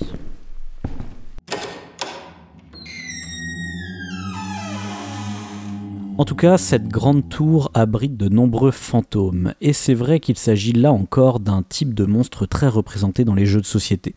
Il faut dire qu'ils ont un caractère très facétieux et imprévisible, et sont donc une très bonne excuse pour justifier thématiquement des mécaniques de jeu. C'est le cas du très connu Mysterium, qui a eu la très bonne idée d'invoquer la thématique de la communication avec un esprit pour justifier que celle-ci de communication soit limitée par des images. Le fantôme est également plus spooky que scary. Malheureusement, il n'y a pas trop de mots en français pour dire ça. On va dire qu'il est gentiment effrayant, plus qu'il ne provoque une réelle terreur.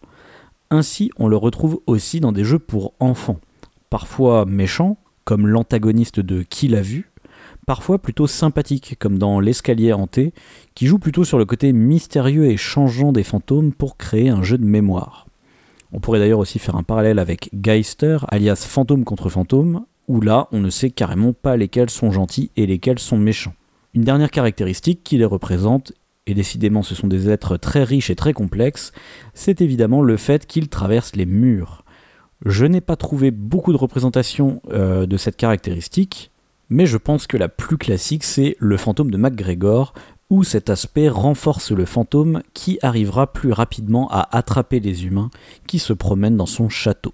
Voilà, les amis, on touche à la fin de cette visite. On pourrait bien sûr parler de tout un tas d'autres monstres, les démons, les aliens, mais force est de constater que quelque chose lie toutes ces représentations.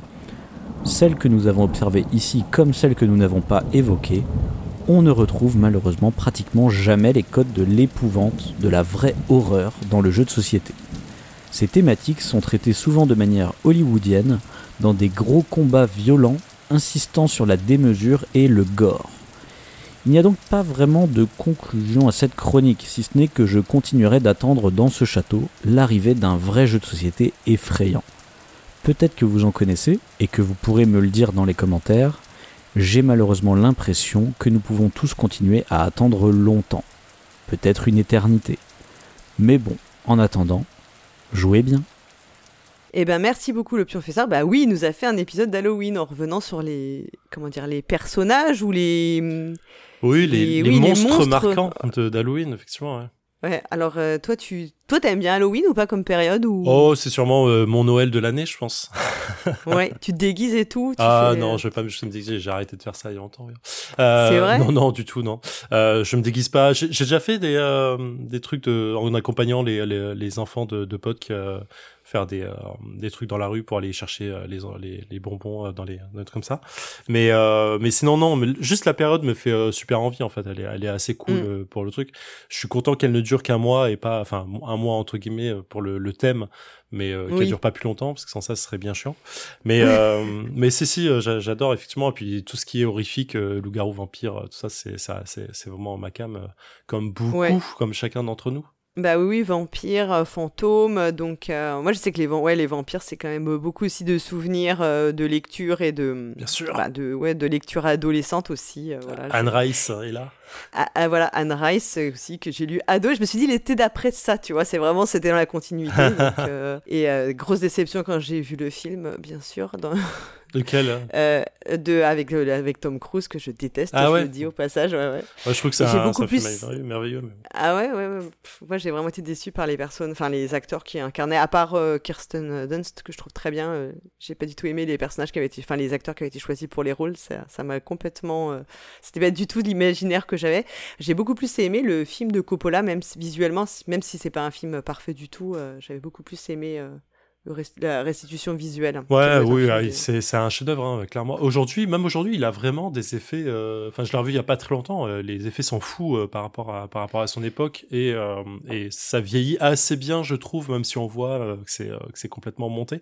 Mais c'est ça assez bien fait et c'est intéressant parce que euh, je sais pas si tu as lu effectivement le, le, le, Dracula de Bram Stoker dont il a inspiré. Oui mais qui est complètement différent sur le fond parce qu'on que euh, on n'a pas ce côté histoire d'amour, on n'a pas cette euh, totalement, ouais, qui est très, euh, mais qui a une grosse manipulation, je trouve, dans le scénario de Coppola en fait. Oh, qui est une belle manipulation en vrai, hein, qui, qui en réalité, il y a zéro, il y a aucune attirance de Mina envers Dracula, il y a aucune, enfin, elle est pas du tout dans ce mood-là et elle est vraiment, c'est vraiment une victime à 100%. oui, bien sûr, ouais. mais c'est intéressant ce qu'il en a fait autour de ça c'est sûr que c'est beaucoup plus romantique présenté comme ça, mais. Euh. Bah, c'est plus vendeur aussi, mais l'idée, euh, l'idée est intéressante parce que du coup, dans le, là en fait, ils ont fait un entre guillemets un monstre qui a une raison de vivre et qui a une raison d'être expliqué, alors qu'en vrai, dans le bouquin, euh, comme comme le bouquin à la base, ce sont que des journaux intimes des différents protagonistes. Ou des lettres. Ou des, lettres, ou des, des, trucs comme ça. En fait, t'as pas de, de voix pour Dracula, en fait, qui est, qui est un monstre parce que finalement, il peut pas parler, il a pas de, il a pas de, de vision, il a pas d'envie, il a pas de vie lui-même.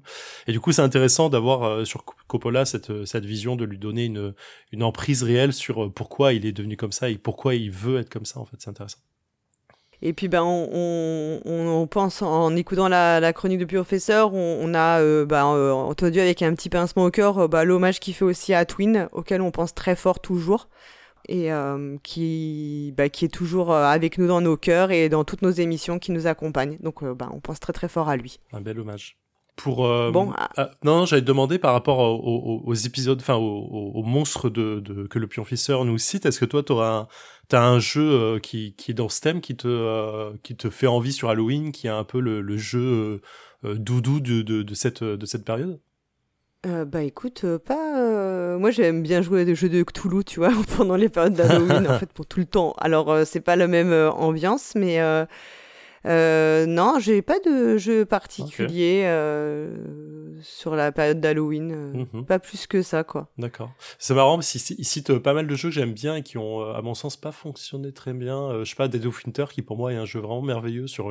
Bah, moi, j'ai jamais joué à Dead of Winter. je trouve qu'il est vraiment fort sur sur ce qu'il apporte entre les joueurs. Il y a une vraie promesse, donc qui est un peu un peu avorté sur le sur le sur le jeu lui-même, mais qui est assez fort. Et par contre, je, je me pose un peu en, contestataire de ce qu'il dit, parce qu'il dit qu'il n'y a pas de jeu vraiment d'horreur qui, euh, enfin, qui apporte cet effrayant, le côté effrayeur euh, euh, qu'on peut rechercher dans ce genre de jeu, parce que beaucoup de jeux en fait parlent des monstres, ainsi, mm. mais ils sont pas effrayants en tant que tels. Oui. oui. si, si, je sais pas si vous avez joué à Nyctophobia qui est, qui est le jeu dans lequel en fait on, on essaye de, de sortir d'un tueur en série quand on est, où on est complètement aveugle. Euh, qui se joue dans le noir et tout. Il y a, y a, un petit côté un peu ambiance qui peut être avec un masque. Ouais, voilà, ouais. Mais oui, mais c'est ma, ma, fameuse anecdote. Moi, il était tard, on avait un peu bu et j'avais le masque et je m'endormais derrière le masque, donc ah. j'ai pas eu trop peur. J'étais plus. je, dormais à moitié en jouant parce que dès qu'on a mis le masque, moi, là, j'étais en mode euh, je roupille et tout, donc ça m'avait pas du tout. Euh, je pense que ça avait pas du tout eu sur moi l'effet escompté, quoi. Ah, dommage. Mm. ouais, non, non, ça m'avait pas fait peur. Euh, moi, j'avais trouvé ça super dur, surtout. Euh, ah oui, c'est pas facile en soi, hein, mais euh, du coup, le, côté un peu, enfin, si, c'est un jeu, c'est un jeu d'ambiance encore. Donc, en fait, faut mm. effectivement avoir une ambiance, se mettre un peu dans la pénombre. En plus, le jeu prévoit de pouvoir être complètement dans la pénombre parce qu'il est, il est, il est luminescent. Mm. Du coup, c'est agréable, quoi. Mais oui, c'est vrai que ressentir vraiment la peur ou la, ou la terreur, c'est pas du tout euh, autant dans un jeu vidéo. Bah, enfin, c'est quelque chose qu'on avait déjà souligné. Dans un jeu vidéo, tu, c'est quelque chose que tu peux beaucoup plus faire euh, passer comme, euh, comme ressenti. Enfin, moi, j'ai des souvenirs de, de jeux vidéo où t'as vraiment, si tu joues dans le noir et tout tard le mmh, soir, mmh, t'es mmh, pas du tout à l'aise. Et... Oui, bien sûr. Alors qu'avec les jeux de société, avec les jeux de société, c'est plus dur d'avoir ce ressenti en fait. Ouais, je, par le jeu de rôle, ça passe mieux. Euh, oui, tout à fait, je pense que ça passe mieux, ouais. Mais euh, oui, effectivement, c'est assez délicat. Bah écoute, maintenant on va passer. Euh, alors là, c'est pas pas du tout la même ambiance. On va passer à la au nouvel épisode de Joueurs nés. Donc on va pas faire trop peur à nos aux enfants quand même. Et ce mois-ci, Cyrus nous parle de glisse banquise. Petite Louve, tu peux venir enregistrer la phrase pour ma chronique? Je veux pas, je dois sauver les pingouins. Ah mais justement, c'est c'est pour la chronique sur glisse banquise. Bonjour les mamans joueuses, bonjour les papas joueurs. Je suis Cyrus et le mois dernier déjà, avec la colline au feu follet, je vous parlais de billes, de pachinko, de machines de fête foraine. Et eh bien figurez-vous qu'on va rester dans le même esprit ce mois-ci dans Joueur Né, car on va parler pouce-pièce avec Lise Banquise. Lise Banquise est un jeu de Oussama Khelifati qui signe ici son premier jeu édité. On doit cette édition à Blue Orange qui a fait appel à Laurent Boissier pour illustrer le jeu illustrateur qui signe lui aussi sa première contribution dans le monde du jeu de société. Bienvenue à vous deux. Le jeu se joue de 1 à 4 joueurs et joueuses, il vous emmènera au pôle Nord pour une folle aventure de 10 minutes, et vous pourrez y embarquer vos enfants pour peu qu'ils aient au moins 6 ans. Le jeu est fabriqué en... Bah, c'est pas marqué sur la boîte, mais connaissant les habitudes de l'éditeur Mussipontin, je dirais que c'est fabriqué en Chine et le jeu est vendu au prix de 19,90€ chez notre sponsor la Caverne du Gobelin. Dans Glisse Banquise, il s'agit de faire rentrer 4 pingouins à la maison avant le coucher du soleil. Pour cela, ils devront remonter le courant qui charrie des icebergs de toutes les formes et de toutes les tailles pour atteindre le pont synonyme de retour à la maison sans se faire sévèrement réprimander par maman et papa pingouin.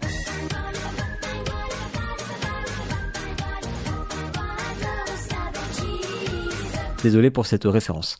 Glisse Monkeys est un jeu coopératif qui utilise sa boîte pour mettre en scène la partie. On va donc disposer un plateau sur la boîte. Sur le plateau, on installe quelques icebergs pris aléatoirement. On place les quatre pingouins en bois à l'extrémité sud du plateau, chacun sur un iceberg, puis tour à tour, les joueurs et joueuses vont piocher un iceberg dans un sac, sans le regarder. On va alors insérer cet iceberg à l'extrémité nord du plateau. L'iceberg va ainsi pousser les autres icebergs simulant la dérive de ceux-ci. Après cela, le joueur ou la joueuse a le droit de déplacer un pingouin de un et un seul iceberg pour peu que cet iceberg touche celui sur lequel se trouve le pingouin. Évidemment, il y a des tuiles spéciales qui sont des tuiles de glace qui permettent de se déplacer beaucoup plus vite puisque on va pouvoir parcourir plusieurs tuiles de glace. Il faut ainsi faire atteindre l'extrémité nord du plateau à l'ensemble des pingouins avant que le sac d'iceberg ne soit vide. Un principe mécanique très simple qui rappelle immanquablement nos pouces-pièces de fête foraine. Avant de passer à la suite, signalons tout de même qu'il existe un mode de jeu pour complexifier les parties si jamais vous trouviez le jeu trop facile. Analysons maintenant un peu tout ça. Oui, j'avoue, c'est la partie de l'émission que je préfère. Glisse Banquise s'appuie sur des mécaniques simples, clairement accessibles, même avant les 6 ans indiqués sur la boîte. Mais pour jouer correctement, entre guillemets, ce sont des compétences nécessaires d'estimation, d'anticipation, de projection et de représentation dans l'espace dont les enfants auront besoin et c'est ça qui justifie l'âge minimum requis de 6 ans indiqué sur la boîte.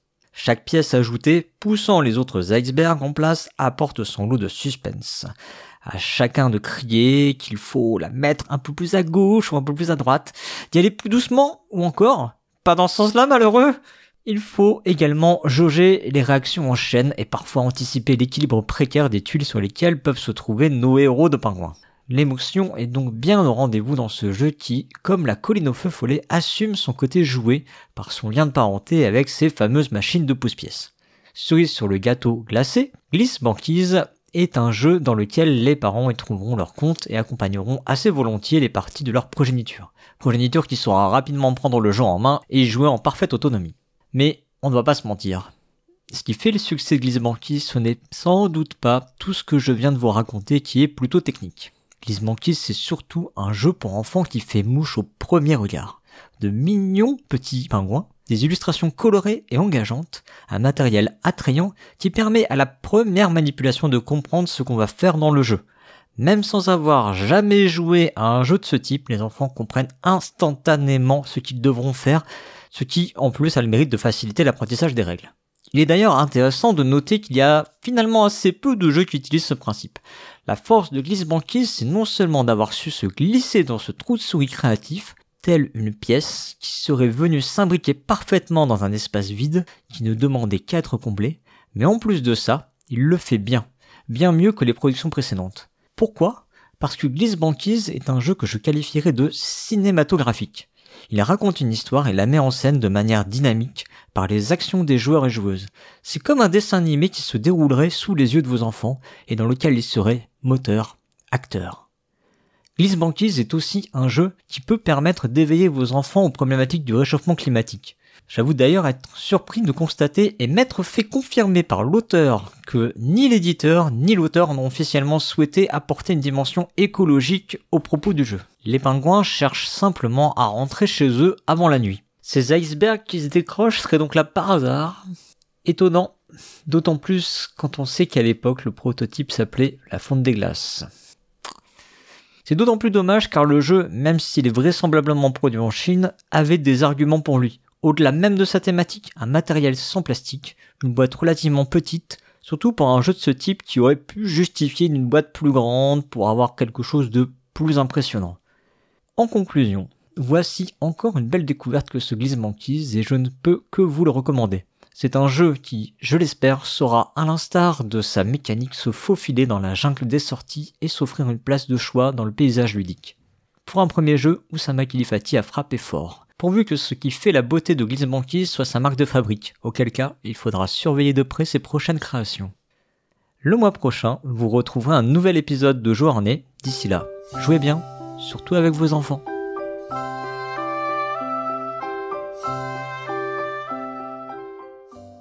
Eh bien, merci beaucoup, Cyrus. Donc euh, là, on n'est pas dans le thème d'Halloween, on est plus dans bah, un thème écologique. Ouais, non, pas du tout. Même on est plutôt dans un thème écologique, même s'il n'est pas, euh, euh, comment dire, revendiqué.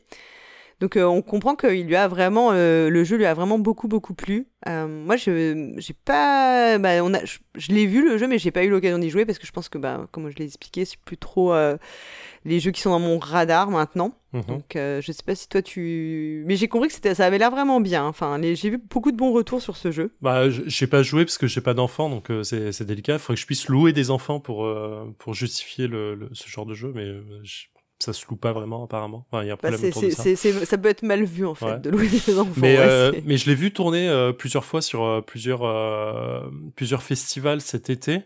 Et effectivement, il, est, il a l'air, il a l'air assez cool.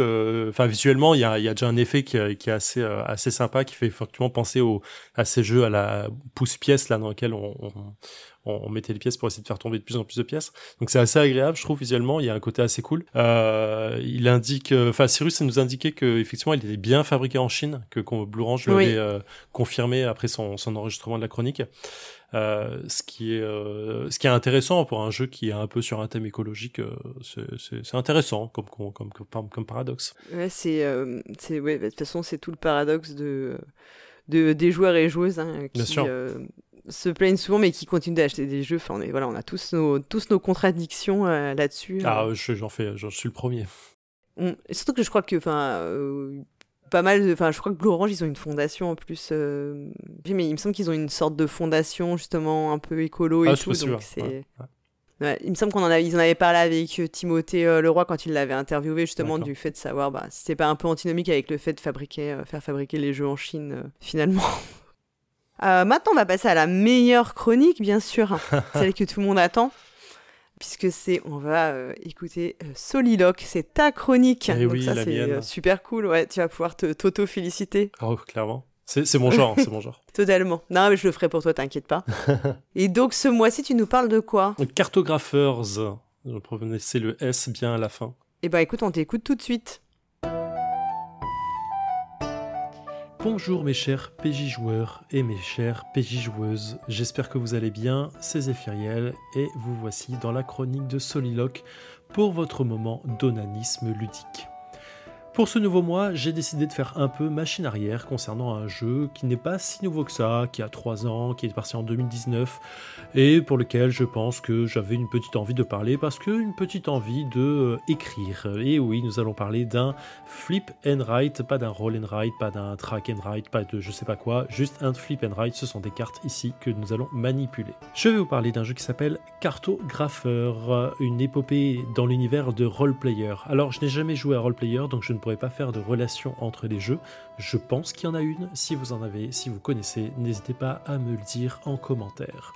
C'est un jeu euh, créé par Jordi Adan, euh, à savoir qu'il y a un mode solo bien sûr qui a été designé par John Bridger. On retrouve aux illustrations Luis Francisco et Lucas Ribeiro. Ça a été édité en France par Intrafin Games. C'est un jeu pour un joueur et plus bien évidemment à partir de 10 ans pour des parties d'environ 30 minutes à 1 heure. Euh, c'est un jeu qu'on va trouver aux alentours de 19,90€ dans la caverne du Gobelin. Malheureusement, il est en rupture de stock sur ce site. Pour introduction à ce jeu, c'est tout simple, la reine Guimax a ordonné la reconquête des terres septentrionales. En tant que cartographeur royal, vous êtes dépêché pour cartographier ces territoires et les revendiquer au nom du royaume de Nalos. Par décret royal, la reine a clairement établi les régions ayant sa priorité et votre réputation ne sera que meilleure si vous suivez ses ordres à la lettre. Vous n'êtes malheureusement pas seul dans ces terres sauvages. Retranchés dans leurs avant-postes, les Dragouls ne voient pas votre arrivée d'un très bon œil. Prenez donc garde à tracer vos frontières avec précaution afin de limiter leur influence. Taillez-vous la part du lion dans ces terres tant convoitées par la reine afin qu'elle vous proclame comme étant le plus grand cartographe du royaume. Alors c'est assez intéressant, c'est la première fois dans un jeu où je joue un cartographe, où on joue un, cartographe, mais effectivement l'expérience de jeu y compte pour beaucoup dans le rôle. Dans Cartographeur, vous allez avoir une carte qui est un peu parcheminée, on va dire, un papier parcheminé dans lequel vous allez avoir plusieurs infos. Sur une première info, vous allez avoir euh, en haut euh, de quoi mettre votre nom, votre titre, mais en mode solo, on ne le met pas tout de suite, il sera donné à la fin. On va noter le titre du pays, le nom qu'on va lui donner, et on va, euh, si on veut, graver ses armoiries sur le bouclier. Ensuite, on va avoir une carte en face de nous. Cette carte est numérotée de 1 à 11 dans les abscisses et pour l'ordonner de A à K. Ce qui va nous donner plusieurs petites euh, cases à devoir euh, dessiner. Sur ces, cases, on va retrouver plusieurs informations. On va retrouver des ruines, on va retrouver des montagnes avec une pièce d'or, et sur la face euh, plus difficile, on va retrouver une des falaises, une espèce de crevasse, canyon, appelez ça comme vous voulez, au milieu. En bas de, de ce morceau de papier, on va avoir des pièces d'or à cocher si besoin et la feuille de score à noter au fur et à mesure des manches. Le jeu se déroule en quatre manches différentes. Au début de la mise en place, on va mettre directement quatre objectifs tirés au hasard. Objectif A, B, C et D. J'ai dit quatre manches, ce qui est intéressant, c'est que à la fin de chaque manche, on va pas scorer tous les objectifs, on va scorer uniquement deux des objectifs notés. Et à chaque fois, à chaque manche, on va changer d'objectif. Pour la manche A qui va se dérouler en été, on va marquer les points des objectifs A et B. Puis la manche suivante, qui va être donc l'automne, va noter les points des cartes B et C, des objectifs B et C. Et pour la manche en hiver, C et D. Et une fois qu'on sera retourné avant l'été, c'est-à-dire au printemps, on fera les objectifs D et A. Donc en fait, il va falloir prévoir un peu en amont ce qu'on va pouvoir scorer. Et on va surtout essayer de, de scorer au maximum à chaque tour. Sachant que du coup, chaque objectif sera scoré deux fois dans la partie. Comment ça se passe? En fait, c'est simple. On va tirer dans un deck des cartes exploration. Sur ces cartes exploration, on va en fait explorer euh, le nouveau, euh, la nouvelle carte, enfin explorer le, le nouvel environnement et trouver plusieurs choses à l'intérieur. Ici, une forêt, là-bas un lac, des champs et ainsi de suite. Et donc, on va devoir rapporter ça sur notre carte au fur et à mesure. On va dessiner des arbres pour les forêts, euh, des villages, on va mettre des petites euh, maisons, et ainsi de suite, les différentes formes. Euh, les formes sont imposées bien évidemment, et si on arrive à entourer une montagne entièrement, on peut cocher la montagne et prendre la pièce d'or, parce que bien sûr les pièces d'or poussent dans les montagnes, on le sait tous, sur notre feuille de score. Ce faisant, on va tirer une autre carte exploration au fur et à mesure de la manche. Une fois que la somme des cartes exploration, chaque carte exploration a une, valeur, et donc les saisons ont des valeurs elles aussi totales. Une fois qu'on a exploré pour la valeur de la saison, on arrête la saison et on commence à scorer A ou B, B ou C, C ou D, ou D et A, vous l'avez compris. Le jeu est aussi simple que ça. Mais cependant, il y a des ennemis, comme on l'a dit, les Dragools, qui sont des méchants. De temps en temps, on va pouvoir les tirer euh, dans ces cartes exploration et on va devoir les placer. Là où le jeu à deux se place différemment, on va devoir donner la carte, notre carte euh, de dessin, à un adversaire. En solo, ça se passe différemment. Il y a un symbole sur chaque carte euh, méchant et qui va nous dire à peu près dans quel coin on va devoir exactement placer ses ennemis. Les ennemis, c'est simple, ils nous font des points négatifs tant qu'ils ne sont pas complètement entourés sur notre carte. Une fois qu'ils sont complètement entourés, il n'y a plus de points négatifs. Bien sûr, la façon de scorer est complètement différente. Ça va être parfois la plus grande zone de couleur, enfin la plus grande zone identique. Ça va être parfois, euh, si vous avez euh, une diagonale complètement euh, recouverte ou pas, si vous avez euh, des champs ou euh, des rivières sur cette abscisse et sur cette ordonnée, et ainsi de suite. Il y a vraiment des façons de scorer qui sont complètement différentes et qui sont tirées au hasard au début de chaque partie, ce qui renouvelle le plaisir de jeu au fur et à mesure, bien évidemment. Au fur et à mesure du jeu, donc, on va cartographier et à la fin, on va marquer notre score final. En mode solo, bien sûr, il y a une modification pour le décompte des points, c'est aussi simple on va regarder les objectifs que l'on devait scorer. Dessus, il y a une étoile spécifique pour le mode solo. On va prendre tous nos points, regarder les étoiles et le score qui a noté à l'intérieur, les retrancher à nos points de base et voir notre décompte final. Celui-ci est noté avec des titres sont donnés par la reine au fur et à mesure des points qu'on va faire. Le scope de points va de moins 30 à plus 30. Si on est à plus 30, on est un cartographe légendaire. Si on est à 20 points, on est un maître cartographe. Un topographe itinérant pour 10 points. Si on est à 0, on est un apprenti géomètre. Et en négatif, les titres sont de plus en plus euh, difficiles à encaisser. On a un assesseur amateur, un assistant incompétent, un gribouilleur attardé ou un buveur d'encre patenté. Je trouve ça presque insultant, mais pour ma part, la première fois que j'ai joué, j'ai été un gribouilleur attardé. Maintenant, mon meilleur score est au-dessus du maître cartographe, mais pas complètement cartographe légendaire. Voilà pour le côté solo. Mais qu'est-ce qu'on pense de ce jeu? Si je vous en parle, bien évidemment, vous vous doutez que c'est plutôt un jeu positif. J'aime assez ce jeu, c'est un jeu que j'aime beaucoup de mettre entre toutes les mains, et moi-même, de temps en temps, j'aime bien m'en faire une petite partie solo. Pourquoi, me direz-vous, c'est un flip and write complètement classique eh bien non, pas vraiment. En fait, euh, dès que j'ai acheté, ce jeu, j'ai vu sur Twitter qu'il y a eu un petit buzz faire autour de ce jeu, donc j'ai commencé à regarder les scores des gens et surtout les cartes des gens. Parce que certaines personnes, et je pense qu'elles sont très intelligentes, ont acheté des crayons de couleur et se sont amusées à cartographier et à colorier pas en faisant juste les petits symboles à l'intérieur des cases, de forêt, de maisons, de lacs et ainsi de suite, mais aussi de prendre la couleur associée. Et du coup, on se retrouve avec une fin de carte qui est complètement coloré et qui me donne moi l'impression d'avoir vraiment cartographié quelque chose. Alors je vous le dis tout de suite, hein, c'est complètement débile parce que en vrai ça fonctionne parce que je jette pas ces cartes, je les ai toutes euh, dans mon truc là, au, fur et à mesure là, je... vous entendez, j'en ai plein dedans mes scorings, les scorings des gens avec qui j'ai joué. Et en fait, je trouve que c'est assez agréable de pouvoir les re-regarder parce qu'elles ont ce petit côté parcheminé naturel et comme elles sont coloriées, elles sont un peu abîmées, euh, un peu tordues, un peu euh, euh, roulées sur elles-mêmes. Donc c'est assez agréable, je trouve. vraiment, c'est pas un grand effet, on va pas se cacher non plus, mais moi j'aime bien, j'aime bien. Il y a un petit côté un peu un peu travailleur, un peu euh, vraiment fait quelque chose avec ses mains. C'est super agréable. Je trouve vraiment comme si, comme si j'avais vraiment cartographié cet endroit avec euh, ma plume et mon encre. Donc voilà, c'est un jeu que j'apprécie particulièrement, qui est vraiment très simple à mettre en place.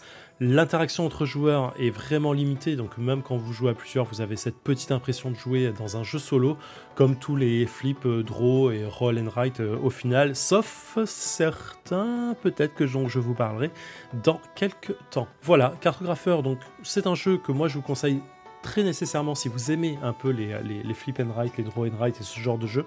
Il est simple, il est efficace procurez-vous un bon paquet de crayons de couleur, euh, parce qu'en vrai c'est super agréable de pouvoir les colorier au fur et à mesure, on se passe le crayon de couleur à chacun, et en plus Bien sûr, après, vous pourrez jouer à Next Station London avec ces mêmes crayons de couleur, qui sait? Euh, voilà, cartographeur, euh, role player, Tale. C'est comme ça qu'on dit en français ou en anglais aussi C'est marqué comme ça? Non, c'est pas comme ça. Bref, euh, c'est un jeu de Jordi Adan, de Luca Ribeiro et Luis Francisco pour l'illustration.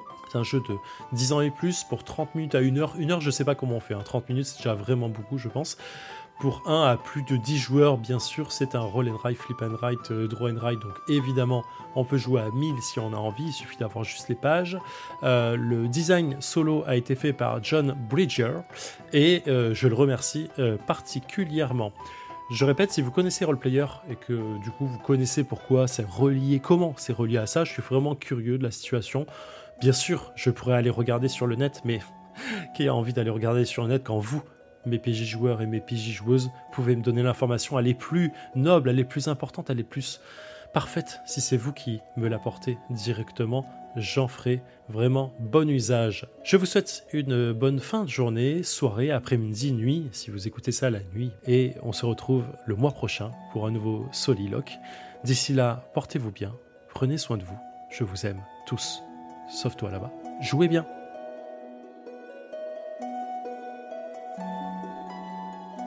Eh ben, merci beaucoup Zéphiriel pour cette chronique. c'est un plaisir, euh, tout le plaisir est pour moi. Voilà, je comprends que tu aimes beaucoup beaucoup ce jeu. Ouais, il y a un petit effet, euh, comme je le dis, un petit effet un peu, euh, un peu manuel qui est, qui est cool, que, que je retrouve pas forcément dans les autres, dans les autres jeux. Mais en fait, je suis toujours surpris à chaque fois que j'ouvre la boîte, il y a toutes ces cartes que j'ai laissées dedans de tous les joueurs qui, qui s'accumulent. Et euh, j'aime bien, euh, j'aime bien l'effet. J'ai pas, j'ai pas joué aux extensions, donc j'ai pas pris le côté euh, le jeu Heroes qui était sorti, mm.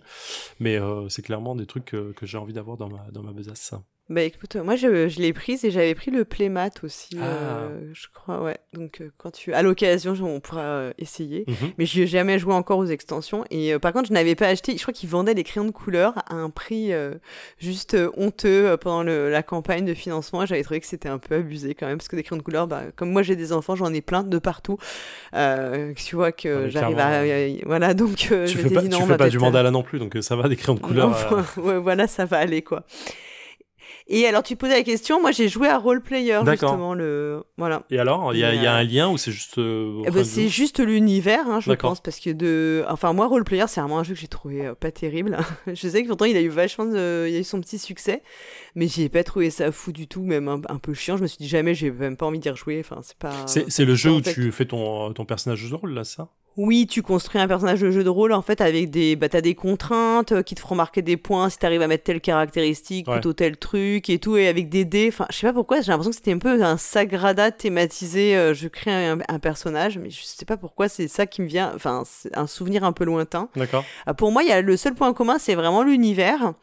Et il y a, euh, ils ont toute une gamme de jeux en fait dans le même univers, puisqu'il y en a un qui est plus un jeu de gestion, je pense, qui s'appelle Lockup, ouais. qui est aussi dans le même univers. Euh, et je crois même qu'il y en a encore un, un après, quoi. Euh, voilà, mais c'est des jeux à chaque fois un peu, un peu différents en termes de mécanique. D'accord, c'est intéressant. Roleplayer, pour le coup, c'est un, un, jeu qui m'a toujours attiré. Et et j'ai l'impression qu'il a eu un peu son succès euh, critique euh, des gens. Et euh, du coup, j'étais en mode, ah, ça a l'air trop bien. Mais ouais, j'entends toujours le côté, ben, en fait, tu fais créer un personnage et tu fais rien d'autre. Au contraire de hum, Call to Adventure, où tu, tu vas créer un personnage et faire, faire sa destinée qui était assez cool. Là, j'ai vraiment l'impression que c'est un peu, ça fait un... Enfin, je sais pas, c'est bizarre, faut que je teste, faut que je teste. Ouais, c'était, bah écoute, oui, oui, c'était à l'occasion, mais je te conseille pas de l'acheter, en tout cas en blind, quoi.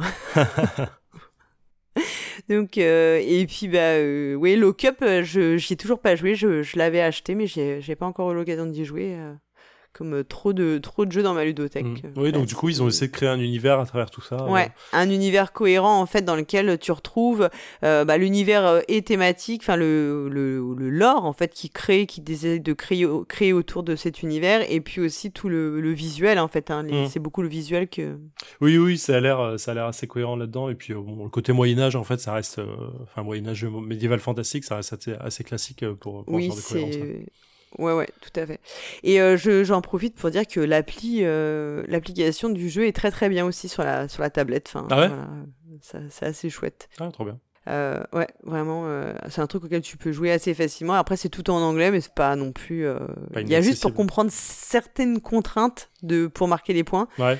Euh, parfois, t'as, enfin, moi, à chaque fois en anglais, je les relis bien à deux fois parce que. Bah, même en français, ça- euh, c'est pas, euh, Ouais. elles sont pas si simples à comprendre. Parfois, tu relis la carte à la fin de, de ton tour et quand tu fais, tu vas marquer les points, tu te rends compte que t'as pas mal fait les trucs. T'as fait, t'as fait tout le contraire. Mais quand il faut euh, pas se mettre à la bordure ou sur Oui, la voilà, bordure ouais. et tout, il y a des trucs comme ça. et pourtant, ou- ils mettent des exemples euh, et tout, mais euh, c'est vrai que je sais Ouais. pas, il y a, y a- je sais pas, la- la- le- les termes utilisés, il y a peut-être un truc qui est pas pas clean, mais euh, vraiment, faut y penser qu'à chaque fois qu'on fait chaque tour, euh, à chaque fois qu'on choisit sa carte, faut vraiment penser à se dire, ok, attends, est-ce que je suis vraiment en train de bien faire l'objectif que je veux? Parce que c'est euh, ça, ça vient vite contre-intuitif, bêtement, je sais pas pourquoi. Ouais, je suis assez d'accord avec toi. C'est peut-être le seul point un peu, euh, un petit peu noir euh, qui fait que tu peux pas le sortir forcément avec tous les publics. Ou alors, faut vraiment bien prendre le temps d'expliquer euh, chaque carte de scoring. Ouais, et ça Bon, c'est. je dis ça, mais tu vois, mes enfants, ils, enfin, la, même mes enfants, même la petite, elle y joue sans problème, mais il faut bien lui réexpliquer comment on marque les points, euh, etc. Bah, c'est le c'est le gros point noir du jeu quand tu les euh, quand tu veux l'expliquer à des gens qui sont pas joueurs, c'est qu'ils vont pas demander tout de suite euh, les la, les objectifs de fin de jeu. En fait, ils vont dire OK, on regarde juste A et B et puis on avance. Et en fait, on va dire bah non, euh, il faut regarder tout de suite les derniers Ouais. parce que tu vas pas revenir en arrière. Donc il faut comprendre que Oui, il faut optimiser euh, plusieurs objectifs tu coup et que tu ne bloques, pas à la fin ouais. Et du coup, euh, quand tu passes 5-6 minutes à expliquer euh, tous les objectifs et que, bah, en fait, du coup, ils ont déjà oublié le premier, euh, c'est un peu délicat. euh. C'est le seul point noir. Mais c'est ce qui fait qu'il est un poil au-dessus des autres, euh, Roll and euh, Mm. là-dessus, et qu'il est, qu'il est assez cool. Et puis bon, ce petit, ce petit côté coloriage en plus est, rendu. Ça a un effet un peu waouh, assez cool, en fait, sur le, sur le jeu. Mais encore une fois, il, il renouvelle pas énormément le genre, hein. Il est vraiment très simple, hein. Non, non, C'est non, marrant. non, hein. mais oui, il avait été no- nommé euh, au, au Kennerspiel euh, Ouais. des Sierras 2020. 2020, donc, euh, effectivement. Et oui, il a eu pas mal de prix à côté de ça. En 2021, il a eu un prix en, en Netherlands. Et il, no- Ouais. il a été nommé. En fait, il y a eu beaucoup de, de nominations, mais euh, mais ouais, il a pas eu de, il a pas eu de prix. Mais effectivement, le Golden Geek Best Solo, Golden Geek Best Family Board Game. Euh, Mm. Ouais, quand même. Donc, euh, bon, enfin, vraiment, un, ouais, un- un- un- moi je trouve que c'est une, euh, un des meilleurs jeux dans, dans cette catégorie. euh. Et c'est fou parce que quand tu regardes les les les photos sur BGG, t'as des personnes qui font des vraiment des très belles cartes. euh, c'est assez fou, quoi. des petits dessins et tout. Vraiment, euh, c'est fou. Comme quoi, il y a un truc à, à faire pour s'amuser là-dedans, quoi. Mais voilà. Clairement. Euh, bah écoute, maintenant on va passer à une nouvelle chronique. Et oui, parce que le mois dernier, vous aviez découvert euh, trois nouvelles euh, chroniques avec trois nouveaux chroniqueurs et chroniqueuses qui avaient rejoint l'équipe. Et ben on a une surprise puisque ce mois-ci on en a une quatrième et donc on vous laisse écouter Julien pour le micro dans la boîte.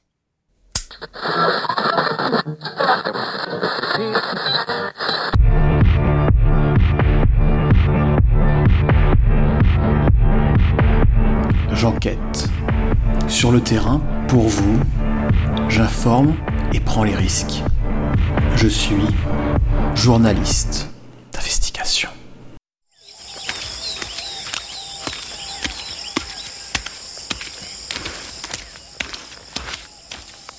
Attention, vous marchez, monsieur. Nous ne sommes pas chez nous et nous devons respecter les lieux. Ah, c'est plein de boue. Qu'est-ce que je fous ici? Pourquoi j'ai accepté cette mission? Et ça tourne. Euh, Je me retrouve en compagnie de Madame Levé, zoologue. Entomologiste. Je suis entomologiste. Alors, euh, que faisons-nous dans cette forêt? Eh bien, je vous emmène à Myrmès, un terrain de guerre unique. Depuis plusieurs siècles, des colonies de fourmis se battent jour et nuit pour conquérir ce territoire. Les reines de chaque royaume, rouge, noir, bleu et jaune, se sont déclarées une véritable guerre. Ok, ok, très bien. Tiens, voilà une habitante du coin. Bonjour madame, je réalise un documentaire sur... Dégagez, je dois sécuriser, chasser et agrandir le territoire. Oh, une fourmi soldat Elle a pour rôle de rapporter de la nourriture à sa colonie.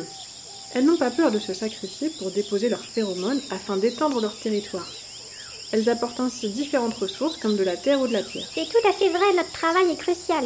Nous devons choisir avec beaucoup de stratégie sur quel biome appliquer les phéromones afin de répondre aux demandes de la colonie. Oh, d'ailleurs, j'ai l'impression que, que vous, vous devriez... Ah mais c'est dégueu, elle est en train de se gélifier.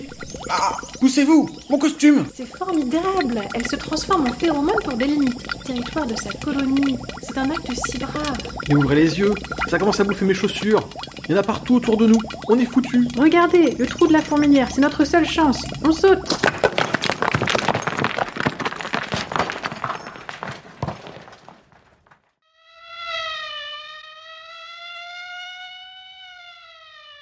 Oh regardez, nous sommes tombés par chance dans une galerie de la colonie. Les ouvrières sont toutes au travail, c'est si bien organisé. Et comment on va sortir d'ici? Regardez enfin C'est les ouvrières qui organisent l'ensemble, qui gèrent le stock et qui, en fonction des ressources disponibles, améliorent la fourmilière. C'est impressionnant. Mais je m'en fous, moi je veux sortir d'ici, comment on fait? Mais calmez-vous Si vous voulez vraiment sortir, il va falloir m'écouter. Alors, si l'on rejoint la salle des larves, nous avons une chance de sortir par un autre trou. Bon, maintenant, vous me suivez en silence et vous respectez ce lieu. Très bien, bon, je vous suis. De toute façon, j'ai pas le choix.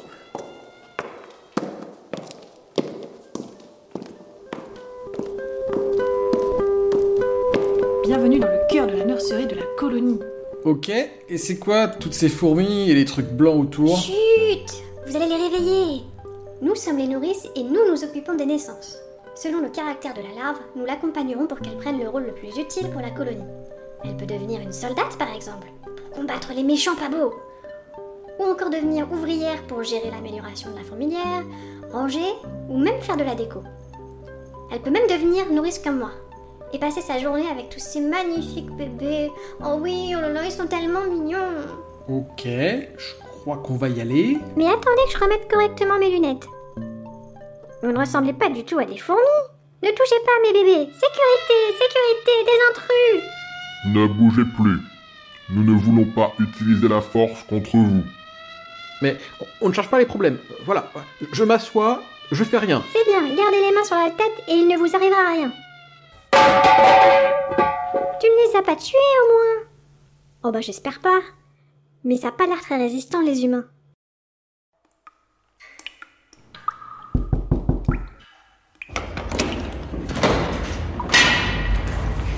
Les deux étrangers qui ont voulu saboter notre colonie. Très bien, laissez-moi avec eux, je vais leur apprendre les bonnes manières. Oh, où sommes-nous? Ah, ma tête Je vous surveille depuis que vous êtes entrés dans la galerie. Mes enfants vous confondent avec nos ennemis, mais je sais bien que vous ne nous voulez aucun mal.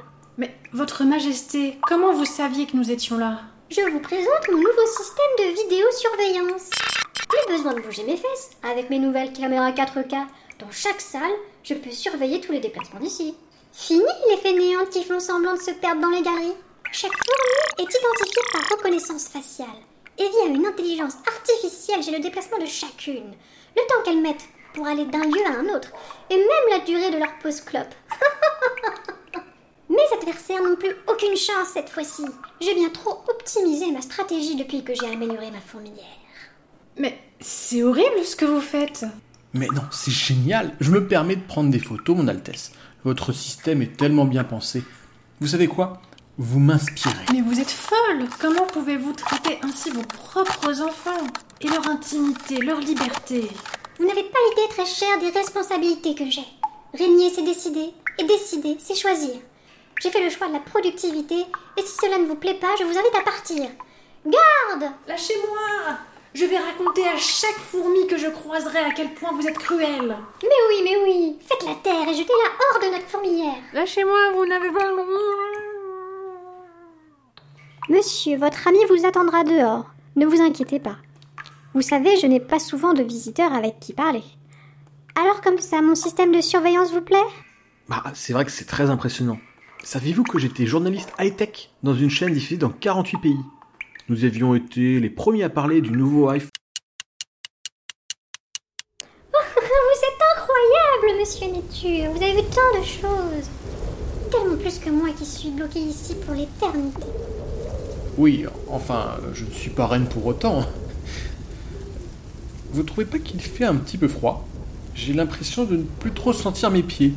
Oh, ce n'est rien, simplement l'hiver qui s'installe. L'hiver, déjà. Le temps passe vite. Depuis combien de temps nous discutons? Il est peut-être l'heure pour moi d'y aller, je pense. Partir? Mais voyons, ce n'est plus possible. J'ai fait fermer les galeries. Maintenant que l'hiver est là, nous sommes enfermés pour trois mois. Mais ne vous inquiétez pas, nous avons tout prévu. Il y aura assez de nourriture pour toute la colonie. Par contre, j'espère que cela ne vous dérange pas de manger quelques larmes. trois mois d'hiver? Mais je peux pas rester ici trois mois. Je dois rentrer à la rédaction là. C'est bien trop tard, mon cher. Il n'y a plus aucun moyen de sortir. Je crois bien que vous êtes coincé avec moi jusqu'au prochain printemps. Ben non, ça va pas du tout être possible, ça. Euh, excusez-moi, chef. J'ai bientôt plus de batterie dans mon micro et, et je vais pas pouvoir continuer de diffuser sur trois mois. hein, je vous préviens tout de suite. Comment ça, mais vous êtes encore en train d'enregistrer? Nous sommes toujours à l'antenne? Bah, vous m'avez pas demandé de couper, chef. Mais c'est pas possible. Oh, donnez-moi le micro. Euh. Bon, alors je sais même pas quel jour on est. Bon, bref. Euh, C'était euh, Julien Naïtur, grand reporter, pour qui, qui nous reçoit encore. À, vous les studios, hein. Eh bien, merci beaucoup Julien, donc qui nous propose cette, cette variation, cette enquête journalistique autour du, du jeu Myrmes. Euh, donc un jeu où on parle de four, un jeu de gestion avec des fourmis dedans. Je ne sais pas si tu as eu l'occasion d'y jouer. Non, pas du tout, mais j'avais compris effectivement qu'on parlait de fourmis euh, dans, sa, dans cette euh, jolie chronique. Non, non, je connais pas du tout le, le jeu, mais pour le coup, que je, je suis allé voir en même temps que j'écoutais pour, pour me rendre compte de, de ce que c'était. Et du coup, c'est un, un bon jeu, ça a l'air assez co- complexe. Oui, oui, c'est un super bon jeu. Alors, moi, j'en ai fait deux ou trois parties, et, mais qui est assez, ouais, qui est quand même assez un bon niveau de difficulté, j'avais Ouais. trouvé, euh, et effectivement qui, exploite bien au niveau du thème, euh, la, enfin.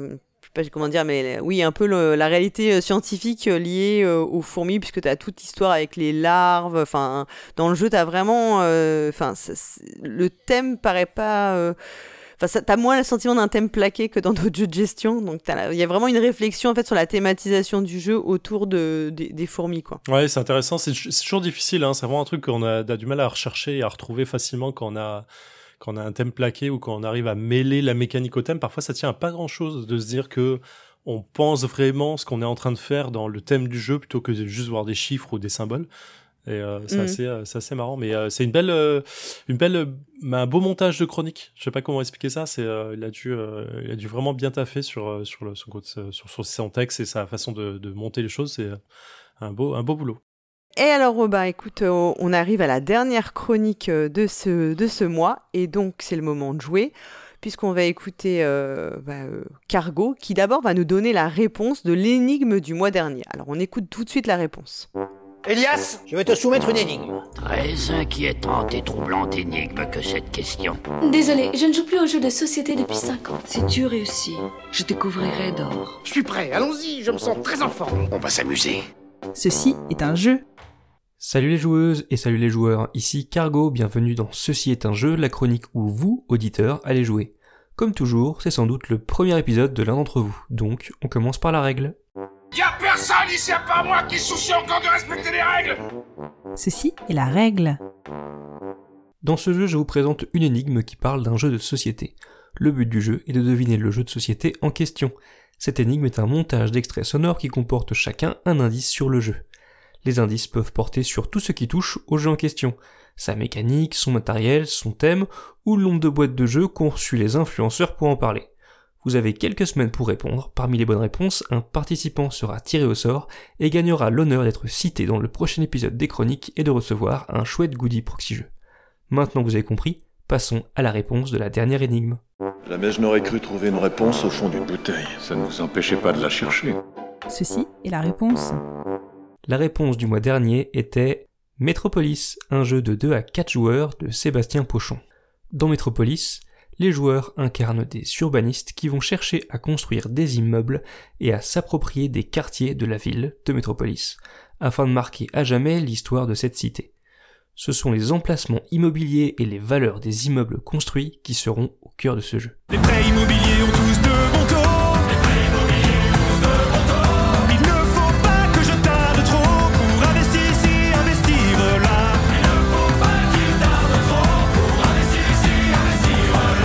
Le plateau de jeu représente le plan de la ville, séparé en arrondissements, eux-mêmes répartis en quartiers. Les joueurs possèdent 13 immeubles chacun, numérotés de 1 à 13, et de 3 tailles différentes. À chaque tour de jeu va se dérouler un appel d'offres. Alors oui, alors oui, un appel d'offres, alors ça a l'air chiant comme ça, mais ça l'est pas. Laissez-moi vous expliquer. Répondre à un appel d'offres, ça vous inspire ça? Oh, pas de panique, on vous explique tout en 5 étapes. Le premier joueur va sélectionner un de ses immeubles en stock et le positionner sur un quartier libre avec la valeur de cet immeuble visible. Le joueur suivant va ensuite positionner un de ses immeubles à lui en stock sur un quartier adjacent avec un immeuble d'une valeur plus élevée. Le joueur suivant fera la même chose, etc., etc., jusqu'à ce que les joueurs refusent de monter sur ce qui est, disons, une enchère. Si les autres joueurs se couchent, donc le dernier immeuble remporte l'appel d'offres et restera sur place alors que les autres immeubles utilisés pour l'enchère retourneront chez leur propriétaire. Je voulais simplement vous souhaiter la bienvenue dans l'immeuble. La position de l'immeuble remporté est très importante car certains lieux feront gagner ou perdre des points. Nous avons les quartiers branchés qui feront gagner 3 points à leur propriétaire. PGP, on est branché, on est branché, parlomètre, on est branché, si ça pète, on est branché. Il y a les quartiers avec un métropolitain qui en feront gagner 1 et 3 points aux joueurs qui en aura le plus en fin de partie. Dans la folie du métropolitain, l'agitation, la troupeau de moutons, promiscuité à 7 heures du matin, m'a fait rencontrer contre ton téton. Et enfin les maudites zones archéologiques. Ah oui, hein, quand on construit, si on passe sur des cimetières gaulois, ah ça va pourrir les délais de construction, faire intervenir les musées de la paperasse, bref, bah ça va faire perdre des points. Disons que nous voulons apporter notre petit caillou à l'édifice archéologique qui nous jetterait la pierre. La partie se termine lorsqu'un joueur a construit son dernier immeuble, on comptabilise les points visibles récoltés ainsi que les objectifs réussis, sous forme de cartes zones ou quartiers obtenus en début de partie. Les objectifs peuvent être euh, d'avoir des immeubles adjacents à un lac, à une statue ou bien à un pont de la ville. Le mode expert du jeu va pousser plus loin les objectifs, comme viser un certain quartier, avoir les plus grands immeubles dans les arrondissements ou entourer complètement les statues. L'urbaniste avec le plus de points de victoire l'emporte. Bref, c'est un jeu d'enchères avec une importante composante spatiale car on va chercher à orienter les appels d'offres en faisant une sorte de chemin avec les immeubles là où l'on veut. Et on va tenter de savoir la valeur la plus faible à jouer pour remporter cet appel d'offres justement, en devinant les intérêts des autres joueurs. Chose importante à ne pas oublier, toutes les valeurs des immeubles non utilisés sont visibles, et permettent ainsi de connaître les possibilités des adversaires. Effectivement, s'ils ont grillé tôt dans la partie les immeubles les plus élevés, bah, il n'y a plus besoin de mettre une forte valeur pour remporter l'appel d'offres. De toute façon, ce qui compte, c'est les valeurs. La réponse était donc Metropolis, un jeu de Sébastien Pochon illustré par Mathieu Lessen. Il se joue de 2 à 4 joueurs à partir de 10 ans pour des parties de 45 minutes environ et édité chez Istari en 2008 la première fois. Il ne se trouve plus aujourd'hui en vente à part d'occasion, mais il sera réédité en 2023 sous le nom de Skyrise chez Roxley Games.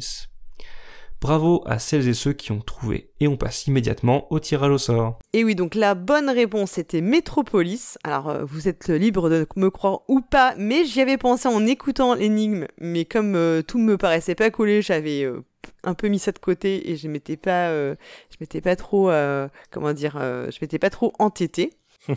Ah, donc Metropolis, c'est un jeu de Sébastien Pochon euh, qui était sorti initialement chez Istari et qui est vraiment un super super jeu quoi. Vraiment, je recommande euh, à tout le monde. Jamais joué, j'avais pas la réponse non plus. Mm.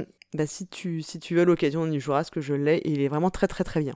Euh, on félicite Mananan, Dr. Cheu et Grosbast qui ont trouvé mais qui ne souhaitent pas participer au tirage au sort. Oh là Et là, donc, les- on va pouvoir. Ouais, ça c'est la classe quand même. Et donc il faut que tu euh, sortes un dé à trois faces. Mais bien sûr Parce que nous avons ça. trois bonnes réponses. Mais tu as ça, bien sûr. Attention. Eh ben, ce sera le 2. Le 2, c'est Mister K. Voilà, qui a trouvé et qui donc a gagné le goodie. Donc, euh, bah écoute, Mister K, Cargo va prendre contact avec toi pour euh, ton, euh, pour t'envoyer ta récompense. Bravo à toi. Et du coup, on va pouvoir écouter la nouvelle énigme, euh, la nouvelle énigme qui vous permettra de gagner un goodie si vous trouvez la réponse euh, au- du, du titre du jeu que Cargo vous présente tout de suite. Quelle est la vitesse de croisière d'une hirondelle lorsqu'elle n'a aucune charge Que voulez-vous dire? Une hirondelle africaine ou une hirondelle européenne? Ceci est l'énigme. Bravo à celle ou celui qui a été tiré au sort. J'ai bien vu de mon côté que la Proxy Team avait eu du mal avec un jeu pas si récent ni si mainstream, donc je leur ai facilité la tâche pour le prochain. Histoire euh, qu'ils retrouvent un peu de confiance en eux, vous voyez. Alors attention, la nouvelle énigme va commencer tout de suite.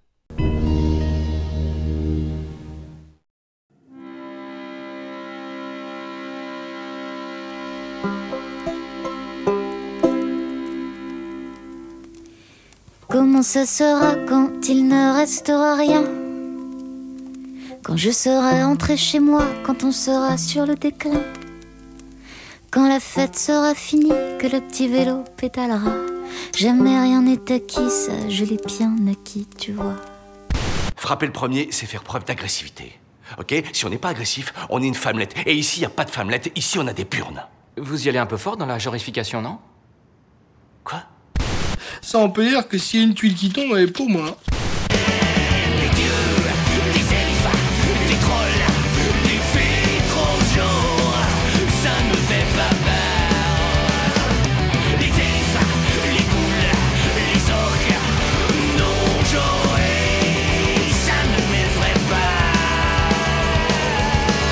Je sais pas vous, mais j'ai une patate, moi, ce matin. Ah, moi pareil, il va y avoir de la danse, j'aime autant vous le dire. Je connais deux, trois barbares qui feraient bien de s'échauffer.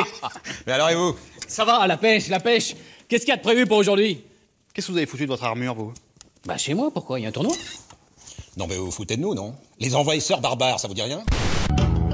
Les renforts n'arriveront pas, et nous fûmes si seuls au monde.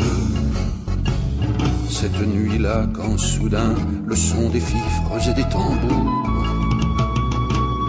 au moment qu'on allait lâcher, fit vibrer le ciel comme une onde. Tu te souviendras de cela, mon âme, et tiendras jusqu'au jour.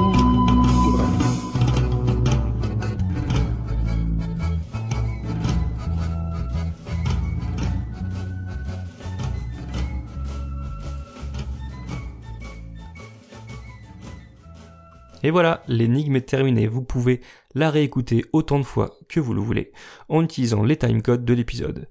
Surtout n'oubliez pas d'aller remplir le formulaire présent dans le billet du podcast pour tenter de remporter un formidable goodie proxy jeu. Rendez-vous sur proxy avec un i-jeu avec un x.fr à la page de ces chroniques. Vous y trouverez également les noms et les références des extraits des énigmes ainsi qu'un lien vers la playlist contenant toutes les musiques citées ici. Vous avez jusqu'à mi-novembre 2022 pour faire parvenir votre réponse. Quant à moi, je vous retrouverai le mois prochain avec une nouvelle énigme. Et d'ici là, jouez bien. C'est tout ce que j'avais à vous dire, maintenant vous pouvez remettre votre messe. Tu remballes ton matos et tes gugus, ou bien je débarque et je te mets une grosse raclée. Hasta la vista, baby. Eh ben merci beaucoup Cargo. Alors déjà moi je suis déçue parce qu'il n'y a pas de Michel Sardou dans cet extrait. Je pensais que j'aurais le running gag toute la saison, Ah bah mais non. je vois qu'il a. Je...